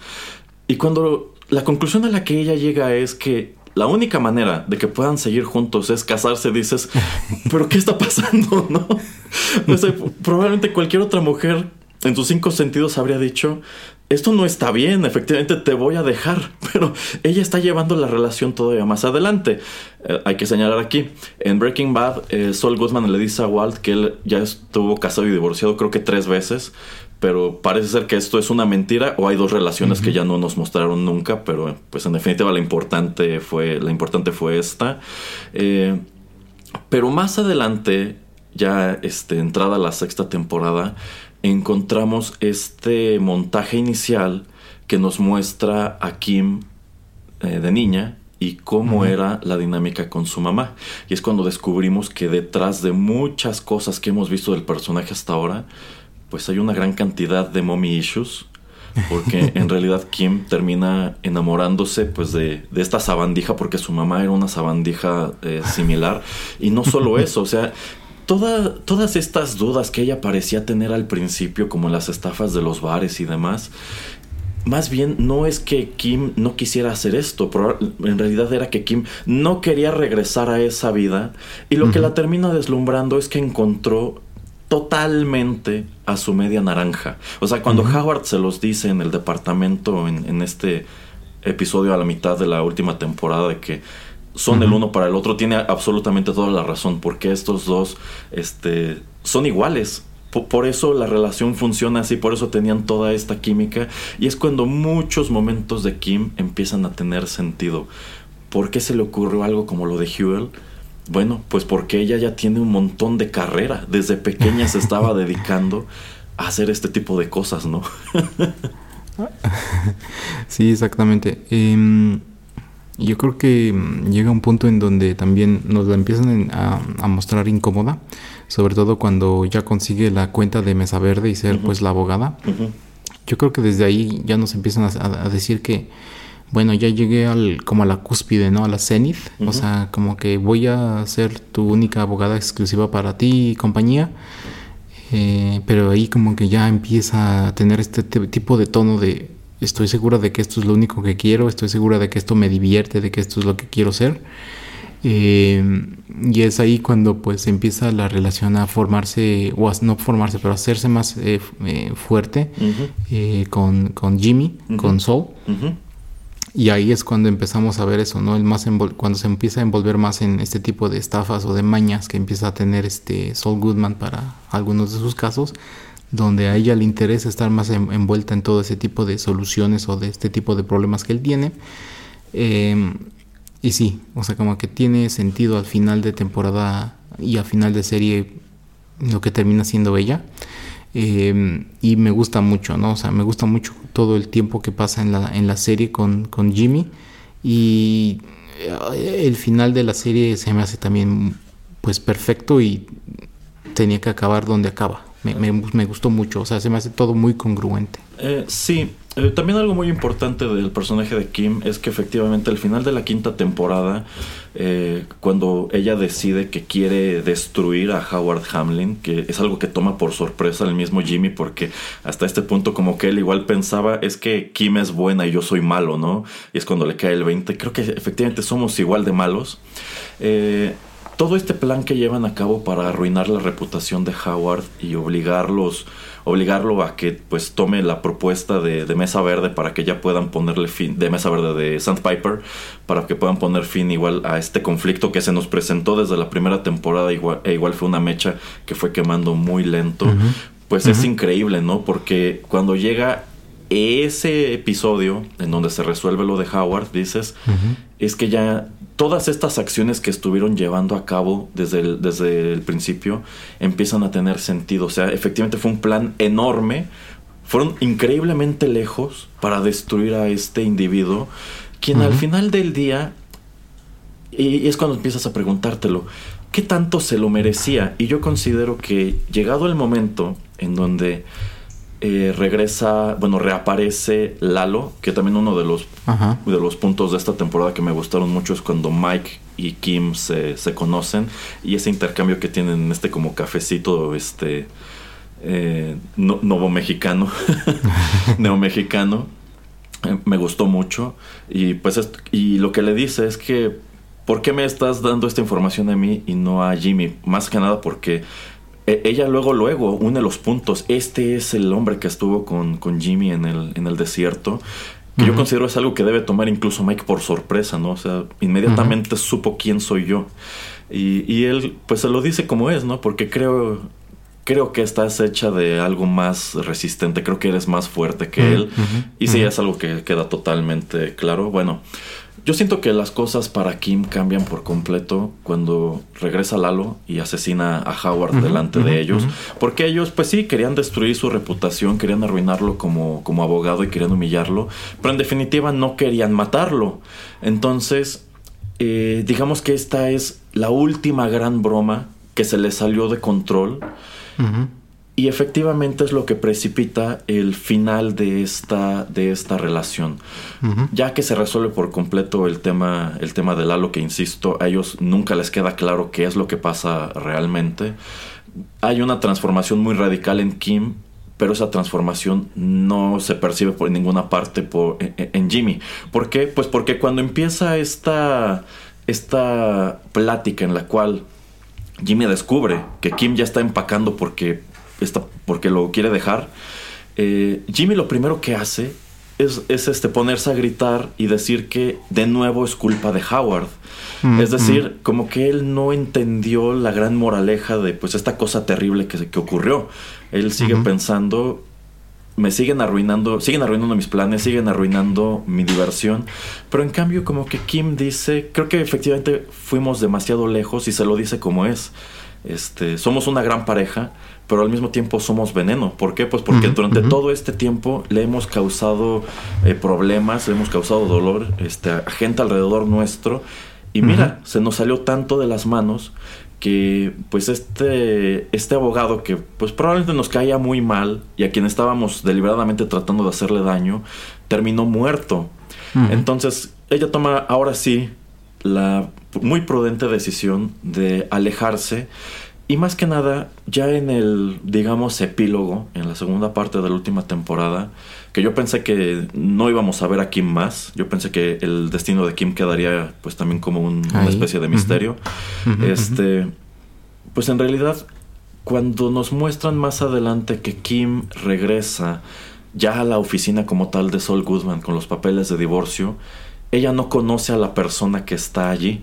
¿Por qué? Pues porque este Jimmy que cuidaba de su hermano, este Jimmy que quería mucho a Kim, este, este Jimmy que en el fondo era una persona inherentemente buena, ya desapareció por completo. Ya no hay ninguna especie de límite moral, ya no tiene inconveniente en representar a lo peor de la sociedad, en tener este lobby lleno de puros pandilleros, criminales, proxenetas y gente horrible, y trabajar abiertamente para carteles de la droga y cosas así por el estilo.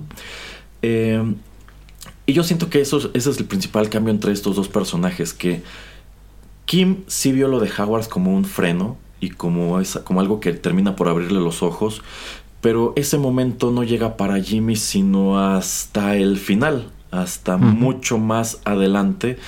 Y me gusta que de cierta manera Kim termina siendo esa brújula moral que Jimmy nunca supo que necesitaba, pero que eventualmente lo descubre, digamos que lo descubre a tiempo antes de que sea incluso más tarde. Eh, sí digo que yo no esperaba ver a Kim eh, después de el- este punto en donde ella deja a Jimmy, es porque de nuevo se estaba rumorando que quizá harían shows que continuaran esta historia ya centrándose en otros personajes y yo pensé a lo mejor podrían hacer un show contándonos qué pasa con Kim luego de que ella deja Albuquerque. Y también otra teoría que tenía en la cabeza es que el conductor del taxi lo había mandado ella. ¿Por qué? Porque Mm. en el episodio donde vemos la escena con su mamá, la- el coche de la mamá tiene placas de Nebraska. Yo Ah. pensé, a lo mejor Kim regresó a casa y ella sabe que Jimmy está allí, y a lo mejor ella mandó al taxista a buscarlo para espiarlo. A lo mejor, Ajá. como todavía no sabías bien a bien cómo termina la relación, yo pensé a lo mejor es algo que terminó mal y ahora Kim quiere vengarse de él, no sé. Pero bueno, mm, no termina siendo este ninguno de estos escenarios. Y sí, creo que creo que si hay un personaje que se roba las cámaras en este en este show, en definitiva es Kim Wexler. Ujú, Sí, sí, sí. em, no sé qué tanto me hubiera gustado una otra spin-off eh, series de ahora enfocado en, en Kim. Em, como usted dice, tal vez eh, muchos pensamos que el final de la historia de Kim iba a llegar hasta ese punto ahí en el departamento. Qué bueno que no, la verdad. No me termina convenciendo mucho porque decide tener la vida que decide tener después de, pero bueno, esas ya son cosas Eh, aparte. Yo siento que eso es incluso una especie de castigo que ella se autoimpuso. Yo siento que ese es su atonement. Porque efectivamente descubres que esta persona que parecía tener este, tanta promesa, incluso si no era como abogada, pues lleva una vida súper, pues si no patética, lleva una vida muy parca. En, Florida, en donde incluso pues descubres que ya tiene una nueva relación con una persona de quien al parecer ni siquiera está enamorada porque se siente como algo muy plano, ¿no? Ajá, ajá, sí, sí, sí, sí. Sí, exactamente, como que nada más lo utiliza como para, pues, sentir algo, algo por el estilo, yo creo. Em, yo creo que, como usted está comentando, lo de la brújula moral, sí es lo que termina eh, siendo al final Kim para, para Saul Goodman, para Jimmy, como al final dice que le llamen Jimmy. Jimmy McGill. Y creo que también ella al dejarlo termina por convertirlo en lo que es, en lo que termina siendo Saul Goodman. Sí, sí. Que ahí tengo un poco de crítica y no sé si fue una gran decisión. Yo lo voy a dejar que sí. Em, no vimos exactamente la transición de, de Jimmy McGill o de Saul Goodman, el que vemos en esta serie, el Saul Goodman que vemos en Breaking Bad. O sea, es demasiado repentino y no nos muestran el en medio, o sea, todos estos pequeños pasos. Entonces yo creo que ahí como que faltó un poco de la promesa de lo que íbamos a ver.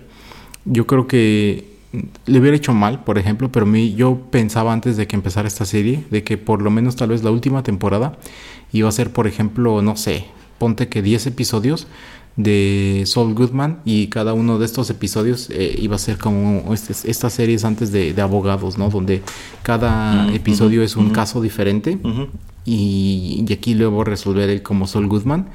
Pero hubiera traicionado lo que eh, la esencia del show, ¿no? Entonces, este, qué bien que no lo hicieron, pero antes de que empezara todo pensé, dije, ah, bueno, la última temporada va a ser Saul Goodman resol- resolviendo casos a los Saul, a, So- a los Goodman.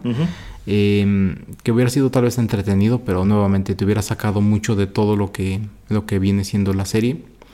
Que si mañana les, le, Vince Gilligan dice, no, pues es que voy a sacar una serie así, nada más una temporada, 10 episodios, pues todo el mundo la vería. Eh, pero yo creo que estuvo bien que como que em, ese fue el punto que forma a, al Sol Goodman que vemos, el que Kim pues decida irse.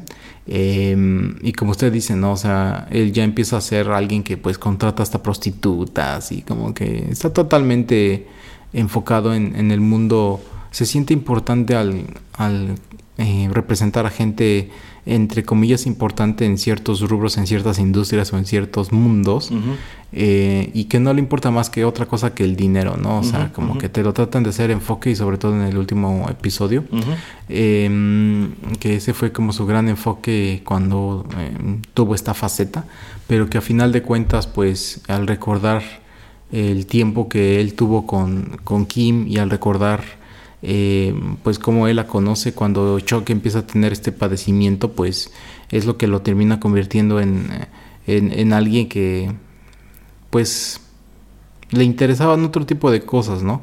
Eh, y también hay una transformación que te terminan de, mostrar eh, en, el, último episodio, ¿no? Donde, como usted está comentando, alguien que pues cuidaba al hermano, alguien que trataba de tomar atajos, pero pues de todas maneras eh, quería ser un, un, un gran abogado, mostrarle a su hermano que era un gran abogado, este, tomar casos grandes para que cualquier gente lo tomara en serio como pues un abogado bien. Eh, que eso lo termina haciendo bien Kim. Entonces eso también se me hace un reflejo, un espejo en, creo que es la temporada 3, cuando es lo de Mesa Verde, que pues Jim lo trata de hacer de una manera y Kim de otra. Entonces sí, muy, muy interesante. Eh, y bueno, pues es una, una temporada que termina siendo con- muy redonda, la verdad. Eh, sí, ya para ir concluyendo, yo considero que la sexta temporada no tiene desperdicio. Todos los episodios son buenos, todos vienen a cerrar con mucha fuerza con las distintas líneas argumentales que estábamos persiguiendo. Eh, terminamos con pues el arco de Nacho Varga, con lo de Ghost Fring, con lo de Lalo Salamanca.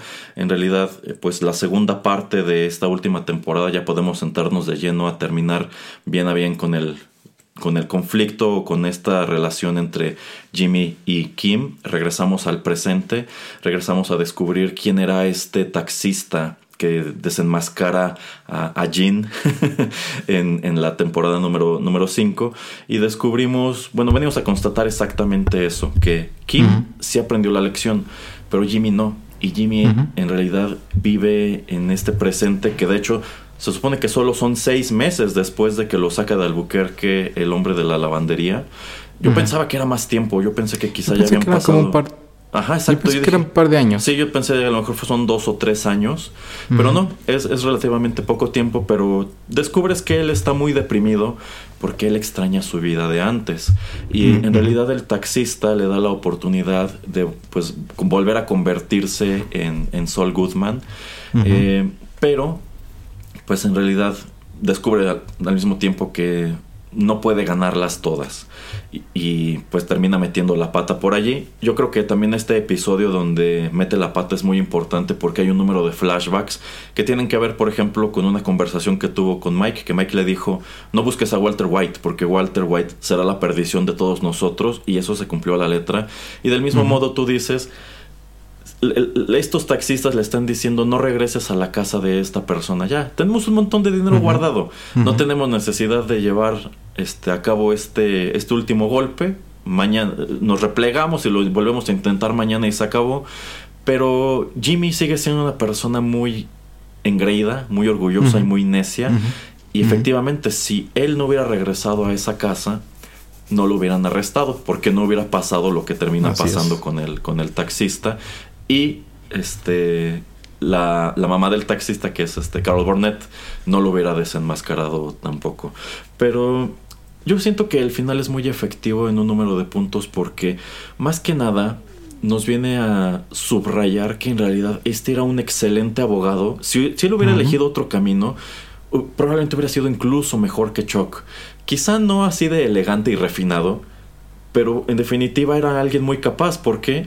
Pues porque cuando la policía lo detiene y, lo, y le están echando en cara pues todos los cargos que tiene el gobierno contra él, de nuevo, esta es una situación inescapable. Él es un gato acorralado en un rincón. Y descubres que él termina por negociar con ellos de una manera tan efectiva que una sentencia que no le iba a alcanzar la vida entera para servirla, se la reducen a siete años. Y esto lo hace de paso, manipulando a este otro este, abogado que no me acuerdo en este momento cómo se llama, este que descubres al final, pues también era parte de un plan como para hacerle una última humillación. Pero dices, wow, ¿no? O sea, estamos a- no, no estamos ni a la mitad del último episodio y parece que Jimmy está a nada de salirse con la suya Así otra es. vez. ¿no? Pero entonces yo siento que entra en juego el ingrediente clave que es Kim. Eh, si algo te queda claro es que efectivamente Kim es esa chica a quien Jimmy nunca superó. Y cuando tiene la última conversación por teléfono con Francesca, el hecho de que ella le mencione que Kim preguntó por él, yo, yo siento que ese es como que igual otro momento clave, ¿no? Donde dice, pues sí, como que yo tenía algo bueno con, con Kim, tanto así que se atreve a buscarla otra vez por teléfono. Yo pensé que nunca nos iban a revelar qué pasó durante esa llamada, pero lo descubrimos en el episodio que sigue. Este, y creo que sucede exactamente lo que tenía que suceder. Pero es entonces cuando descubres que detrás de Sol Goodman todavía había mucho de Jimmy McGill y todavía había mucho de esa persona buena que tuviste en un principio. ¿Por qué? Pues porque en realidad él teniendo pues medio pie fuera de la cárcel porque iba a, esta- iba a pasar muy poco tiempo allí para todas las cosas que hizo. Incluso si ya no pudo negociar este lo de la información de Howard porque Kim ya, ya había confesado por otro lado. eh, yo siento que es cuando descubres que al final del día, pues en, en- en realidad él quería mucho a Kim. Y Ajá, él decide sacrificar esta victoria, porque Todo. para él era una victoria, él decide sacrificar absolutamente todo, nada más con tal de recuperarla. Y bueno, estas últimas escenas del episodio cuando ya lo llevan al penal que termina exactamente en el penal donde no quería estar. y este, y pues quién va a visitarlo y tienen esta última pues conversación que no es una conversación, pero que es totalmente un reflejo del momento donde ellos se conocen en la primera temporada. La, la verdad está así como que te sacude por dentro, hasta te deja así como, no quiero Así que es. esto se acabe. Quiero, quiero arrastrar este final todo lo que se pueda y exactamente eso es lo que hacen. No corta el episodio hasta que ves lo último de ellos dos. Así que esta, esta serie me pareció algo increíble. Lo cual me lleva a una pregunta que no quise hacer al principio porque me la quería guardar hasta ahora. A mí esta serie me gustó más que Breaking Bad. Debo decir, la, dis- la disfruté incluso más que Breaking Bad. No sé cuál sea su caso. Eh, mm, no, no, no, no. O sea, me hace un gran complemento, pero para mí eh, oh, lo que voy a hacer es también empezar otra vez a ver Breaking Bad. Pregúnteme cuando la termine de ver como en un mes. Eh, pero no, sigo teniendo muy en alto lo que, lo que termina siendo Breaking Bad y también tiene que ser eso, ah, por lo menos en mi caso, porque pues sin una no existiría la otra. Y ahí podríamos entrar en, en muchas este, cuestiones que creo que en algún punto usted y yo ya entrábamos, donde eh, en, en algún tipo de, de- de- de debate, porque pues hay muchas cosas que sin Breaking Bad no, no podrían ser tan explicadas, tan eh, completas en, en Better Call Saul. Eh, simplemente la introducción de varios de los personajes, pues sabes dónde van a terminar, sabes lo que, de lo que son capaces en, en- en su futuro. Eh, y yo creo que esto juega muy a favor eh, en Better Call Saul, porque pues hay cosas que no te tienen que, pre- que presentar o que mostrar. Entonces yo creo que Em, pues como le comento, por ejemplo, esto simplemente de la transición, ¿no? De, de ser eh, un Saul Goodman con Kim a un Saul Goodman sin Kim. Em, tú sabes quién es el Saul Goodman cuando está ya en Breaking Bad, pero aquí no lo ves, o sea, porque no, no hay ni un, ni un solo caso donde él se presente como el Saul Goodman que conocemos. Entonces, eh, eh, yo creo que esa parte de descubrirlo o de averiguar eh, qué termina siendo, pues tendrías que ver Breaking Bad. Que eh, nuevamente se me hace un plus porque pues así mantienes cierto... eh, cierto un poco de secretos de, en, en- en un programa para que no se muestren en el otro como ya comentaba antes Em, pero pues para mí sigue siendo un producto em, todavía eh, de mejor calidad eh, Breaking Bad. No que este sea malo para nada, pero pues si los tengo que poner en dos en peldaños, pues yo creo que este sería el número dos. Eh, no, no, no sé. Si se lo pongo, por ejemplo, como la segunda serie, la, segunda mejor serie dramática que yo haya, que yo haya visto, pero pues todavía para mí no, o sea, no, no, no puedo quitar a, a Breaking Bad. Em, pero sí, se ve que a usted le encantó. Eh, sí, sí, sí, la verdad, como dije antes, a mí Breaking Bad me atrapa cuando aparece Gus Fring, cuando aparece Mike, cuando aparece Saul Goodman. Así que el hecho de que veas mucho más de estos personajes aquí, de lo que hiciste en Breaking Bad, para mí lo hace una gran experiencia. Eh, también considero que algo que no le ayudó mucho en su momento, en mi caso, a Breaking Bad, es que en realidad, bueno, en todo momento Walter White fue el villano de esa serie, pero en, en un principio es un personaje muy simpatético. Llegado a cierto punto, tú quieres que Hank ya lo atrape. ¿Por qué? Porque, porque se vuelve un personaje bastante híjole, bastante negativo. O sea, te queda claro al final del día que Walter White era una mala persona. Pero en el caso de Jimmy, como que tú constantemente estás este, allí echándole porras, ¿no? Y queriendo que se salga con la suya y queriendo que arruine a Howard. Pero es muy efectivo cuando te das cuenta de que efectivamente estos dos hicieron muchísimo daño a su paso. Pero al menos hubo una especie de redención para los dos. Los dos van a terminar por pagarlo. ¿Por qué? Pues porque eh, pues por un lado Kim va a enfrentar la demanda de la viuda de Howard y pues como bien le, como bien le dicen tiene todos los ingredientes que necesita para pues dejarla en la calle y por otro lado Jimmy probablemente pase el resto de su vida en prisión así que para mí es eh, efectivo y satisfactorio en cuanto a que no salieron bien librados, sí están pagando las consecuencias de todo lo que hicieron, pero al final del día parece que van a, a terminar juntos.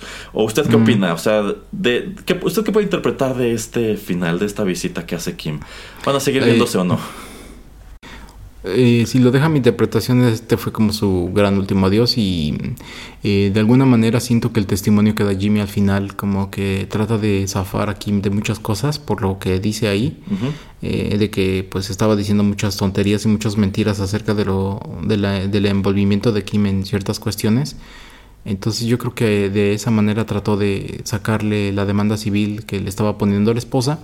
No te lo dicen exactamente, pero em, yo creo que este fue un gran final y un último final, así como que te vengo a agradecer y hasta ahí. O sea, no, la verdad no creo que, que- continuaran eh, viéndose, ¿no? Porque también es regresar otra vez a lo mismo, ¿no? O sea, de pues ser algún tipo de relación entre entre venenosa y entre pues negativa para los dos aun cuando eh, pues Jimmy está dentro de la cárcel aunque ahí también podríamos hacer un spin-off donde Jimmy está ayudando a, a- a los criminales dentro de la cárcel con sus casos y Kim sea los que los lleve afuera que a mí me gustaría también ver eso Ok, bueno, usted acaba de mencionar un poquito de lo que comentaron tanto Bob Odenkirk como Ray Seahorn a propósito de lo que ellos interpretan que ocurrirá con los personajes después del final. Por un lado, pues sí, como que Bob Odenkirk cree que este es,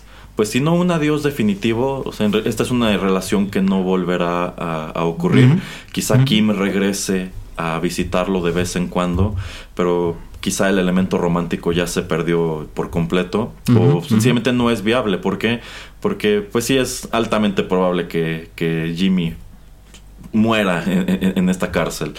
Eh, por otro lado, Ray Seahorn dice que pues a ella le gustaría que sí siguieran viéndose, que pues Kim aprovechara que como abogada puede ir a visitarlo cuando quiera y que probablemente eh, eh, por un lado ella pues le ayude a Jimmy para ver si puede reducir un poco su sentencia y quizá eventualmente sale y pueden volver a estar juntos pero que con- pero que ella cree que ahora que Jimmy como que tuvo este este cambio y más que nada que los internos del reclusorio saben quién es él que podría ponerse a trabajar precisamente en eso en ayudar a estos otros reos con sus casos y quizá algunos de ellos que probablemente no merecen estar allí o no merecen estar allí tanto tiempo pues puedan salir antes. Ahora sí que creo que es muy efectivo, pero al mismo tiempo da pie a pues numerosas interpretaciones como hubo numerosas interpretaciones de lo que podía ocurrir después del final de, de Breaking Bad o incluso que podría explotarse más dentro de este universo. Ya lo dijo el señor Pereira, Vince Gilligan no tiene intención de continuar contando ninguna historia relacionada con Breaking Bad. Tengo entendido que está trabajando, no sé si también con Peter Gould en un nuevo show que será, a decir suyo, algo parecido a los Expedientes Secretos X, que es otra serie en donde ya había trabajado él como escritor. Sin lugar a dudas, creo que todos estaremos muy atentos, pero si él no va a continuar dentro de este universo, a mí me gustaría que ni AMC ni Netflix lo volvieran a tocar, porque yo considero que sin él probablemente solo lo van a echar a perder. Y, y él mismo lo dice, o sea, la vara está demasiado alta. Yo creo que me costaría mucho trabajo, o o sea... En, en- en estos 20 años di dos de las mejores series de televisión del siglo. Creo que, creo que lo tengo muy difícil para seguir complementando todo esto. Si bien sí hay un número de elementos que tú dices, quizá por aquí me podrías contar más o por allá o por acá. Pero si este es como tal el fin de este universo, creo que es un fin muy satisfactorio y pues hará de él algo, yo pienso, como de leyenda, ¿no? Así es, sí, exactamente. Y pues quién quita, ¿no? Tal vez en unos 10 años alguien más trata de tomar la batuta, pero pues como usted dice, o sea, ya ya no es necesario. Y creo que sería una decisión equivocada no tratar de pues sacar contenido original. eh, porque corres el riesgo de pues tener series que son spin-offs que pues eh, no son exitosas que la mayoría de las series o la verdad no recuerdo alguna otra serie o algún otro spin-off usted me comentará que pues ha- haya tenido éxito la única que yo conozco que nada más vi un par de episodios fue este Fear of the Walking Dead que pues viene de The Walking Dead que según esto es muy también o sea tuvo su éxito o ha tenido su éxito pero la verdad no no sé porque no la veo no la vi.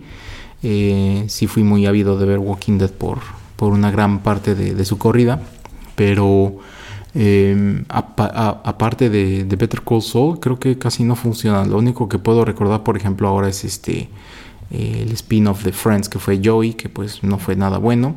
Y se me vino algo ah, más a la mente pero ahorita se me, se me puso en blanco.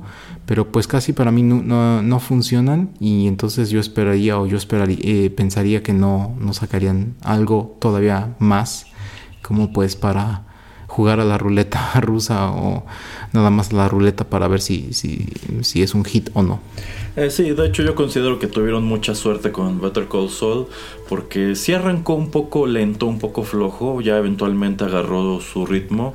Yo quiero suponer que esto es inherente a la manera en que Vince Gilligan desarrolla sus historias, pero sí, el riesgo de que esto no pegara y tuvieran que cancelarlo eh, quizá en la segunda o tercera temporada era muy alto y habría sido una tremenda lástima porque habría sido indicador de que era imposible replicar el efecto Breaking Bad. Entonces, eh, pues sí, destaca como eso, como un spin-off que terminó siendo muy exitoso, casi tan bueno o igual de bueno, incluso mejor que el material de origen. Así que, pues, yo pienso que estos dos títulos persistirán durante mucho tiempo como algo de la mejor televisión que se ha hecho en la historia del medio. Y bien, eh, es así que estamos llegando al final de este comentario. Sin lugar a dudas hay muchos otros personajes que pudimos desmenuzar más, pero bueno, lo cierto es que decidimos esperarnos hasta el último para comentar Better Call Saul. Eso no quiere decir que sea la última vez que lo hagamos. Digo, en vista de que no tenemos un programa dedicado como tal a Breaking Bad, quizá en algún momento también podremos hacer una retrospectiva al respecto. Y siento que eso nos llevaría in- in- inevitablemente a mencionar pues estos personajes y este show en específico. Ya para despedirnos, señor Pereira, recuérdele a los escuchas en dónde encuentran nuestros contenidos. En Castbox, iBox, en otras cajas, en Spotify, en Tuning Radio, en soundcloud.com. Ahí encuentran todo en listas de repro- de reproducción bien organizadas de todos los programas que tenemos de entretenimiento, de películas, de One Hit Wonders, de tecnología, este, las lecturas que hace aquí el señor Erasmo, eh, que una de las últimas fue acerca de, de Superman. Em, y bueno, también pues ahí nos pueden dejar comentarios y en cualquier aplicación de podcast de Apple Android, si la bajan, si bajan estas aplicaciones, pues todos los nuevos contenidos eh, se descargan automáticamente y no tienen ustedes que preocuparse de nada. Eso es correcto. Bien, pues muchas gracias por habernos acompañado en este extenso, pero hasta eso no tan a detalle comentario de Better Call Saul. Se despiden de ustedes a través de los micrófonos de Rotterdam Press, el señor Pereira y Erasmo. Hasta la próxima.